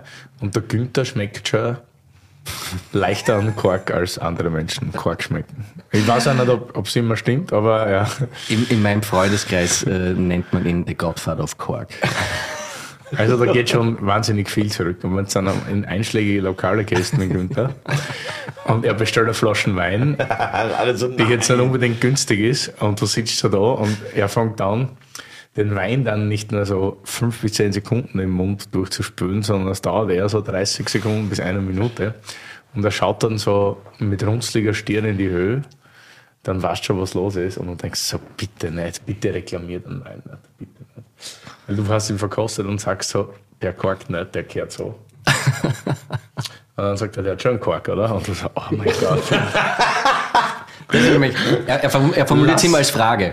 Der hat schon einen Kork, oder? Aber es ist eigentlich eine Und Aussage. dann denkst du dir so, lass mich bitte sterben. Dann sagst du zurück, was er um den Tisch reservieren nein, und sagst so, du Günther, ich glaube, der gehört so, der, der hat keinen Kork. Und dann nimmt er in den Mund. Dann nur mal ganz kurz, der hat sicher einen Kork. Hol den Sommelier. Sag ich, wir gehen jetzt mit dem Sommelier hier diskutieren. Und er, ja sicher können wir diskutieren. Er hatte den Wein nicht gemacht. Ich, nein, aber er hat ihn einkauft und will ihn verkaufen und muss dann herum. Nein, nein, den reklamieren wir, dann zahlen wir sicher nicht. Und dann sage ich, okay, Günther, dann lass gleich direkt den anderen bestellen. Nein, lass eine zweite Flasche bestellen, das ist sicher besser. Okay, Gleichen cool. halt. Ja, sicher. Zweite Flaschen schmeckt genau gleich, Günther. Ist frischer, oder? genau gleich wie die Frage mit dem Quark. Der hat einen Quark, oder? Ist frischer, oder? Und ich so, Nächstes Mal sagst du bei der zweiten Schmeckt dann, gleich. ich glaube, die Kork. aber es ist auf jeden Fall immer ein Erlebnis und super. Und ich will diese Abende nicht missen, weil die waren immer phänomenal. Ja, Essen ist einfach, das ist ja ein großes Hobby von ihm, oder Essen ist in unserer Familie einfach ein ganz großes Thema immer gewesen. Und Wein dazu und eben mit den Enten auch. Meine Mutter ist einfach wirklich eine begnadete Köchin. Also bei, bei uns ein Familienessen ist einfach unter sechs Gänge nicht denkbar. dachte jetzt Ententöterin. Begnadete Enten. Nein, sie ist begnadete Entenrupferin, also quasi das und Ausnehmerin. Und ich, ich kann mich erinnern, als Kind bin ich manchmal nach Hause gekommen und lag ein Reh am Küchentisch. Das war ihr Onkel, äh, ihr, ihr Bruder geschossen hat und sie hat das da zerlegt. Krass. Was halt geil ist. Ich bin halt mal mit den Produkten dann aufgewachsen und das ist halt ein ganz anderer Zugang. Und das Essen. Und bei uns ist einfach Essen, Genuss, immer auch viel in Verbindung mit Musik. Mein Vater hat eine riesige Plattensammlung. Das heißt, wir sitzen am, am, am Tisch, äh, jeder darf frei um immer ein neues Album von irgendwas auflegen und dann wird darüber diskutiert, was das ist. Und er, da ist auch so richtiger Nerd und sagt so, ah ja, das war doch der Gitarrist da auf diesem Album. Und so. Also wirklich nice. in die Tiefe. Wenn du schon lange aus der Tourismusschule raus bist, merkt man, ich wäre fast verdurstet gerade. Der letzte Sahara-Urlaub war nicht so trocken. Ja, wirklich. Ja, ich weiß, ja, es tut mir leid. Die Kreuzberger Nächte. So, nächster Wein ist jetzt der Topwein des Hauses. Lurmgruber, wie man im, im. Dialekt, wie man im Dialekt sagt, die Lehmgrube. Wie der Name sagt, äh, Lehmboden oder, Lehmauflage, unten drunter äh, Schiefer, was eine super Kombination ist, finde ich, weil du hast immer, Lehm gibt Kraft, gibt Fülle und Schiefer gibt Eleganz. Und das ist äh, bei dem Wein einfach eine schöne Kombination. Das ist 2018 ein soll ich sagen, schwieriger Jahrgang, also ein sehr hochgelobter Jahrgang, weil er sehr heiß war.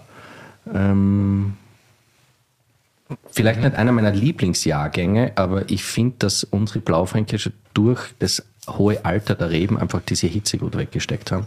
Also ich finde es einfach einen sehr schönen Wein.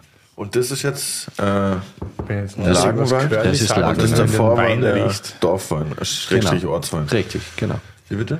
Riech mal rein und sag mal, was du riechst.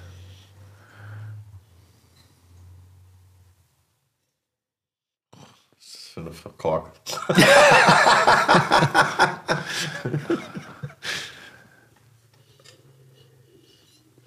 Weiß nicht. Trägt Lisa manchmal Nagellack? Nee. Nee, Aber so riecht es ein bisschen, ja. So wie Nagellack frischer Entferner Nagellack. Deluxe, oder? Also das ist... Und Oder wie so ganz frischer Nagellack halt. Bei dieser gerade flüchtigen Säure halt. Ne? Genau. Also das hat das Genau. schon.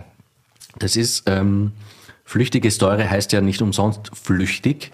Sprich, das ist eine, eine Verbindung, die sich mit Sauerstoff dann verflüchtigt. Also es wird einfach, nimmt einfach ab.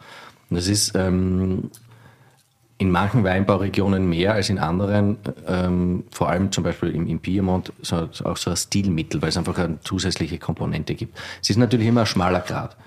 Für Ja, manche ist es einfach ein voll. Weinfehler, für manche ist es zu viel dann ein Problem. Für, ich bin da natürlich äh, familiengeschädigt, das heißt bei mir ist es, ich habe da relativ hohe Toleranz dafür.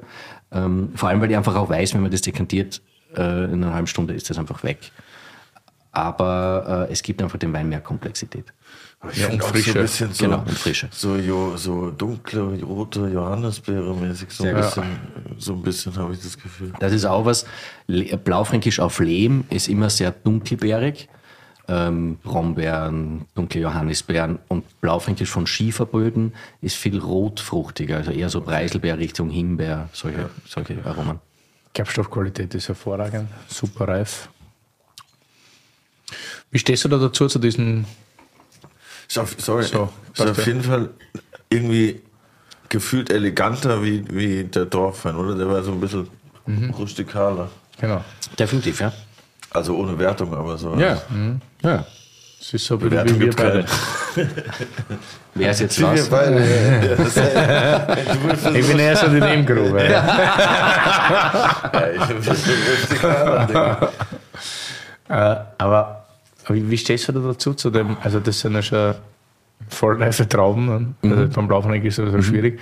Aber was man jetzt immer wieder hat, so diese ganz frühen Laser, um Wein so ein bisschen Frische und so zu geben, ist das Also ich, ich, ich kann den Zugang natürlich total äh, nachvollziehen. Es ist halt auch, ich will nicht sagen Trend, Trend ist das falsche Wort, es ist halt eine Stilistik, sagen wir so, weil, weil, weil Trend würde ja bedeuten, dass er vielleicht vorbeigeht.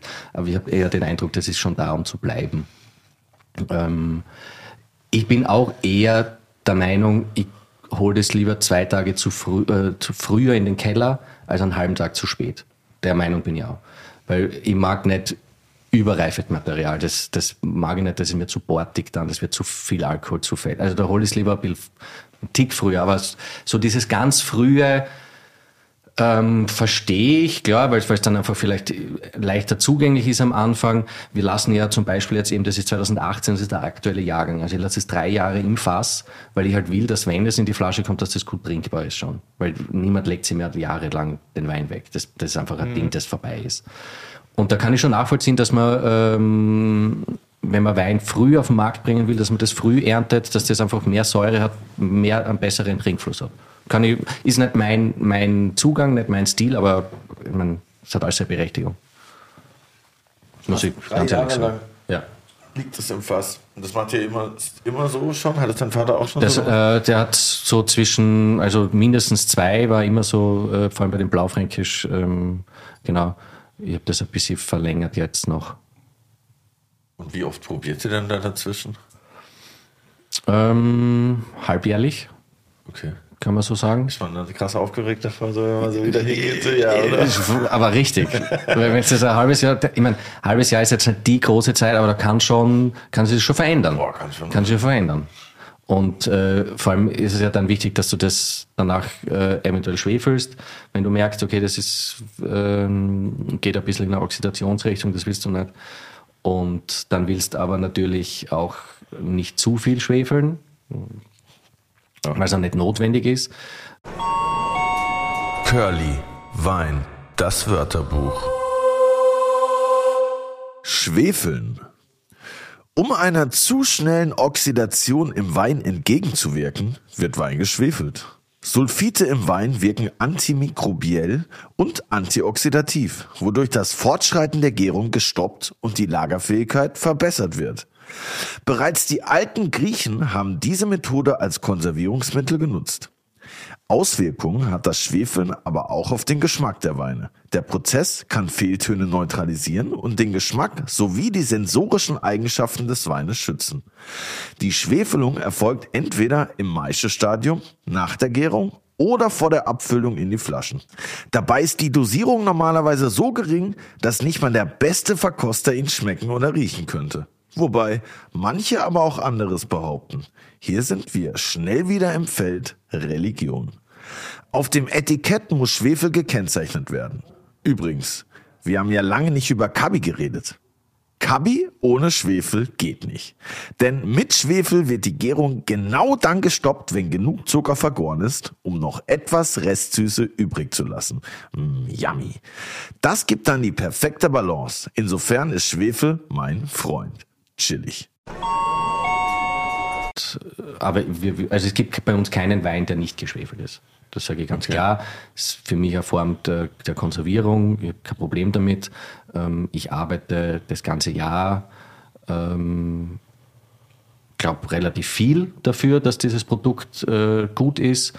Und wir haben halt nicht diese pH-Werte, die mir es ermöglichen, dass ich auf den Schwefel verzichte, weil bei uns einfach, wir haben eine warme Region, es wird immer wärmer, meine pH-Werte ändern sich im Moment, das heißt, ich kann, ich kann nicht auf den Schwefel verzichten.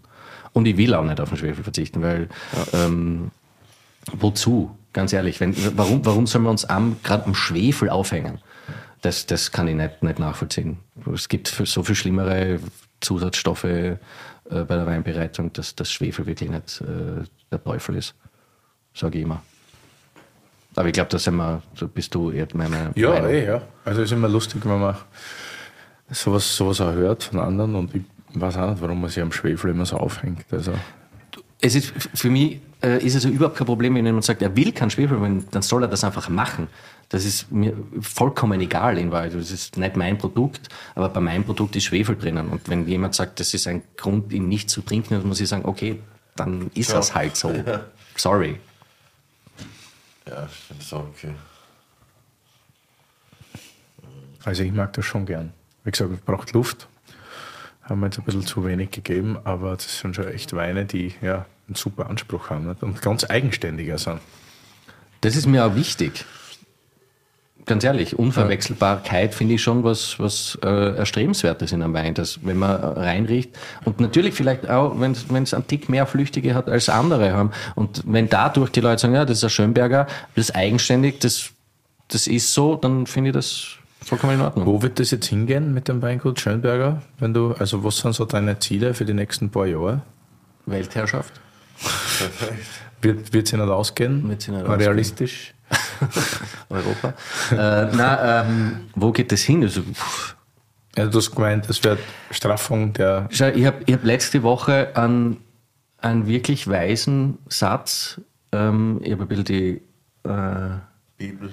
Nein, nicht die Bibel, nein, die, die, die, Bibel nach Anna, also meine, Frau, meine Freundin hat zu mir gesagt, schau, überleg dir, was dieses Jahr weitergegangen ist, weil ich manchmal sage so, pff, es ist halt schon, es geht alles mir nicht schnell genug. Und sie sagt, es wird nie sein, dass es keine Probleme gibt. Das Wichtige ist, dass die Probleme sich ändern. Weil wenn, sie, wenn du mit einem neuen Problem zu tun hast, dann hast du das alte gelöst. Und das, das reicht mir ja. Es muss einfach nur vorangehen. Es wird nie sein, dass alles super ist. Es wird immer irgendwas sein.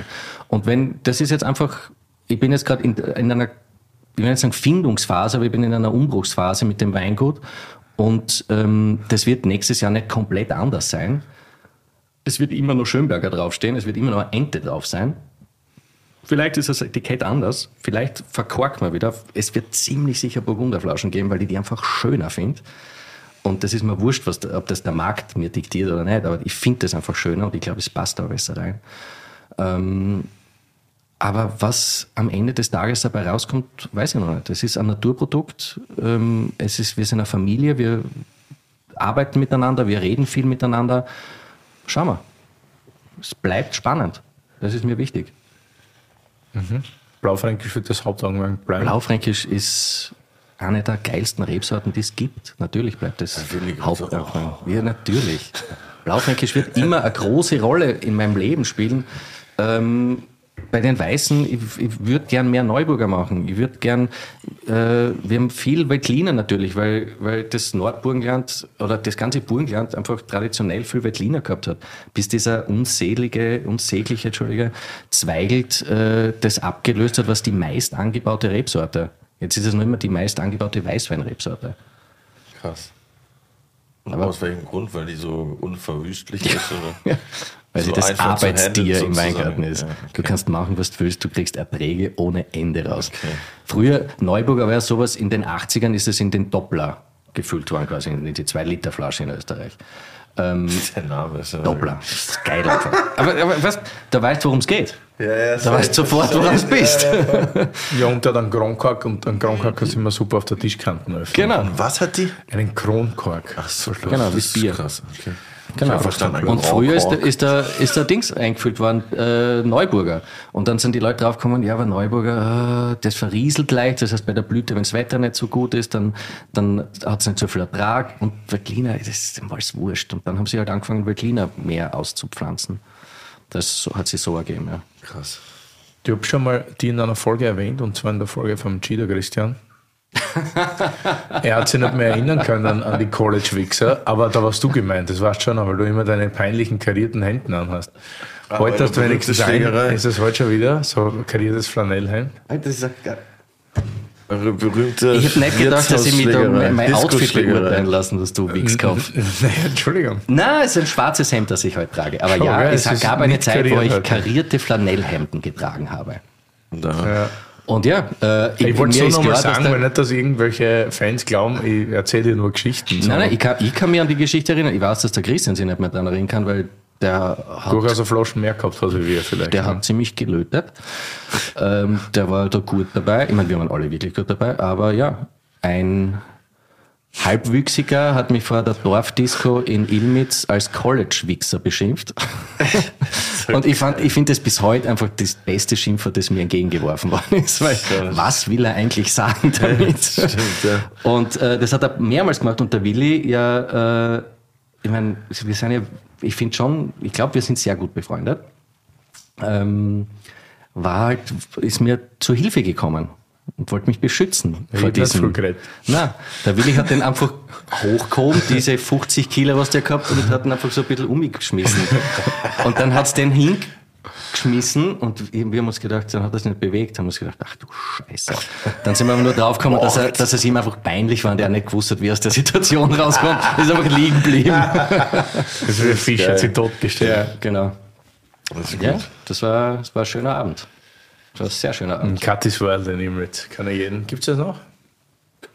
Ich glaube, Cutty's World ist unzerstörbar. Wird World klingt gut. Geiler, geiler ich weiß Laden nicht, was, ja. was damals in Katis World für Musik lief, aber Was für eine grandiose Überleitung. ich würde gerne wissen, was du für unsere Terroir und Adiletten Playlist für einen phänomenalen Song dabei hast. Der Druck Ich glaub, ich weiß steigt natürlich bei so einem berühmten es. musikalischen Vater. Ich weiß es. Ich habe ich hab, äh, ich hab das äh, gelesen in, in der Nachricht, die ihr mir geschickt habt, dass ich mir einen Song aussuchen muss. Und ich habe gesagt, Alter, wirklich niemals. Kann, kann, also, das ist We- Wein aussuchen, schwierig. Musik aussuchen, unmöglich für mich. Ich ich habe hab dann so eine Shortlist gemacht mit zehn Songs, die habe ich dann nochmal gekürzt. Und dann habe ich mir gedacht, ah, schau, wenn ich jetzt einen ERV-Song nehme, dann sind es Tantiemen. Ja, perfekt. Ist, ich mag, Also- du denkst auf jeden Fall. Was ist denn das? Du bist aber ein richtiger Burgenländergarten. Was ist denn mit dir? Das ist richtig smart. Oha. Ich habe auch mir EU-Subventionen. Ja. EU-Subventionen und Tantiemen. Was ist denn Ich habe schon mehrere? Songs, die ich geschrieben gemacht habe, auch da reingeschmuggeln lassen. Na, ähm, und man muss auch sagen, wir haben in unsere Nächte äh, in Wien haben schon oft geendet mit dem Klassiker für Säufer von der RV, nämlich morgen. Morgen. Morgen fange ich ein neues Leben an und wenn nicht morgen, dann übermorgen. Bester Song. Fester Song und das wäre das wär der Song, der da reinpasst. Der wird eingeloggt. Vollsong. eingeloggt. Ihr alle da draußen unserer Terroir Adiletten Playlist. Ich bin gespannt. Äh, wer könnte mal Feedback geben, wie es ist, wenn man die durchgehört hat, was man danach für einen Gemütszustand hat. Das würde mich mal interessieren. das ist auf jeden Fall der wildeste Ritt aus verschiedenen Genres, den Spotify, glaube ich, gesehen hat. Aber jetzt kommen wir zum Part, wo du Willi und mir eine Frage stellen darfst. Und ich freue mich schon sehr auf die Frage an, an Willi. Ich dachte, es kommt noch irgendwie sowas zu Willis Vergangenheit oder so. Ja, genau. Das ist Kannst machen, was du willst. Jetzt, da sind wir jetzt. Lenny, wie lange haben wir noch? das lässt er sich nicht entgehen. Also, darf ich, darf ich über, Ja, über. HBHC reden? Du bist der Gast.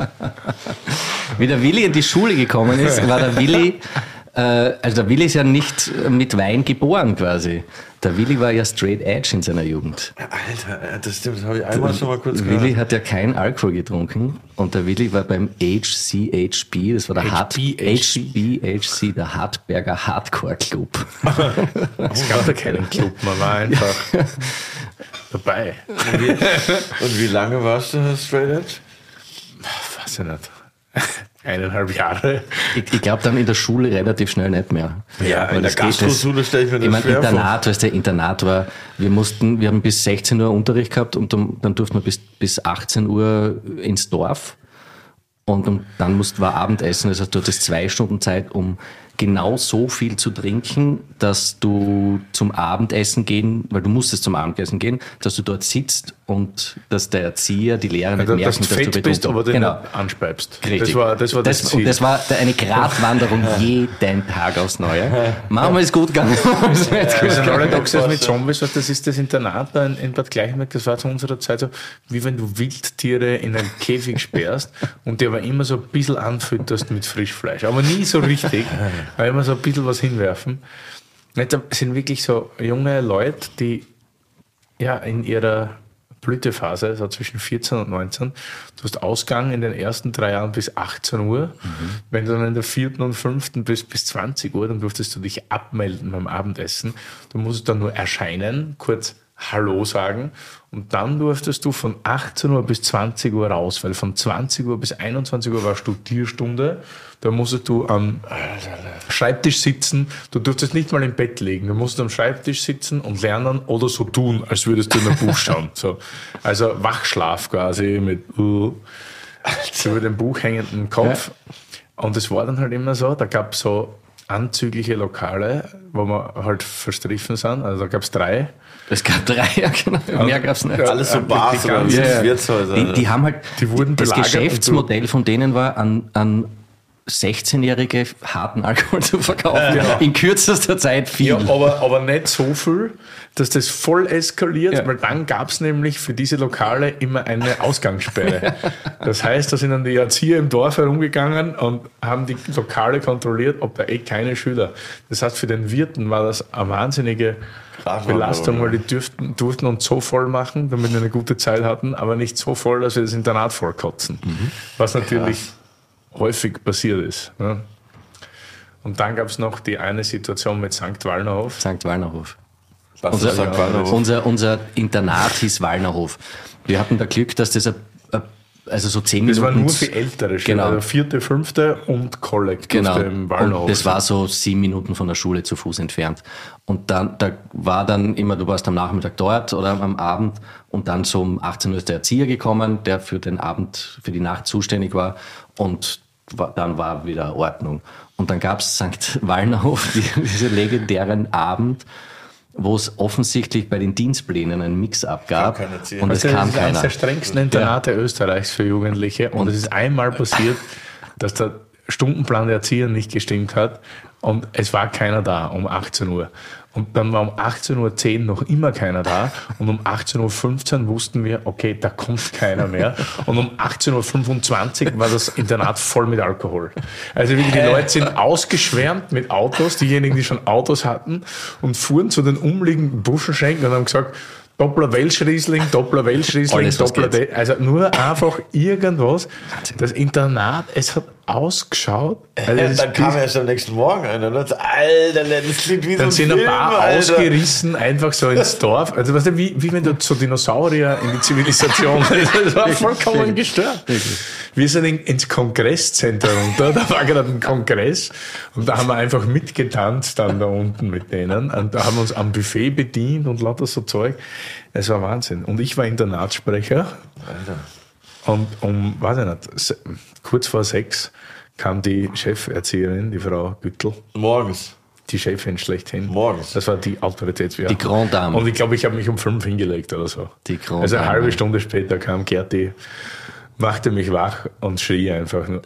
Wie- Das Internat hat ausgeschaut. Das, kannst du sowas nicht- hat- das sowas kannst du nicht nicht. vorstellen. Du konntest teilweise sind die Schuhe einfach kleben geblieben, weil Wodka mit Red Bull Das zentimeterweise. Also das wirklich. war wirklich vollkommen. Ja, und dann, was ist dann, was war die Konsequenz? Ja, es war so richtige Konsequenz gab es nicht, weil man konnte ja öffentlich nicht sagen zu allen Eltern und den ganzen Bund, dass die zu, es war ja deren Fehler mehr oder Ja. weniger. Ne? Krass. Es war halt nur dann die Enttäuschung gerade und alle haben sich dann so äh, und was der und so enttäuscht und, äh, und haben gedacht, wir sind erwachsen. So, ja, sicher sind wir erwachsen, aber Wir waren 15 Minuten wenn erwachsen. du Tiere fünf Jahre lang einsperrst und die einmal raus können, dann ja, also es war schon puh. Das klingt wild. hat man dann auch ein schlechtes Gewissen. Wir hatten eine ziemlich lange Ausgangssperre, das war so noch. ja. Frühstücksdienst und bis, bis zum Ausgangssperre. Ende der Schule. Nein, es war, ja. Das war lang. aber es war wild. legendär. War ein super schöner Abend. Danke nochmals an die Tourismusschule Bad Gleichenberg für dein Event, das vergiss ich mir nicht. Shoutout Das Tourismus ist schon so Bad Gleichenberg. Weibel machen 20 Jahre später. Ja. St. Wallnerhof. Äh, Gibt es nicht mehr, das Internat. Das sind jetzt Eigentumwohnungen. Eigentumswohnungen, ja. Passiert im Gleichenberg das gleiche wie in Berlin. Gentrifiziert. Da, wo ich studiert habe, wohnen jetzt Leute, das ist wild. Schrecklich. Wild. Äh, Frage an den Willi. Ist ein bisschen, Mir, mir, ist ein mir? bisschen ein, fangen wir mit dir an, Ja, wie du willst. ist ein bisschen ein Insider. Puh. Ähm, wie viele Hektar hat eigentlich dieser Günther Weltliner? Er hat viel, ja. Das haben wir schon ein paar Mal gehabt in diversen Folgen. Wirklich? Ja, wirklich. Fuck, und ich dachte mir, ich bin super kreativ. Na, na, leider haben wir das schon gehabt. Günther Weltliner. Günther Das Weltliner, war ja, der- Bei Wein und Co. immer die Einzelfrage, wenn Deutsche eingekauft haben und nicht anständig gelesen haben, gab es tatsächlich oft so die Ratlosigkeit. Also dieser Günther Weltliner, der hat ja überall seine Finger im Spiel. Was der an Hektar und Geld haben ganz muss. Österreich. Spektakulär. Überall. Überall Weingüter. Der Günther. Günther. Noch nie gehört. Der Günther Schönberger. Ja, Günther Weltliner. Ja, und äh, Curly, Sie. wir beide sind ja passionierte Bartträger. Ja, voll. Und ich wollte so ein bisschen zu deiner Bartpflegeroutine dich fragen, ob es da irgendwelche Tipps gibt, Tricks. Meine Routine ist eigentlich. Gibt überhaupt nichts. oder?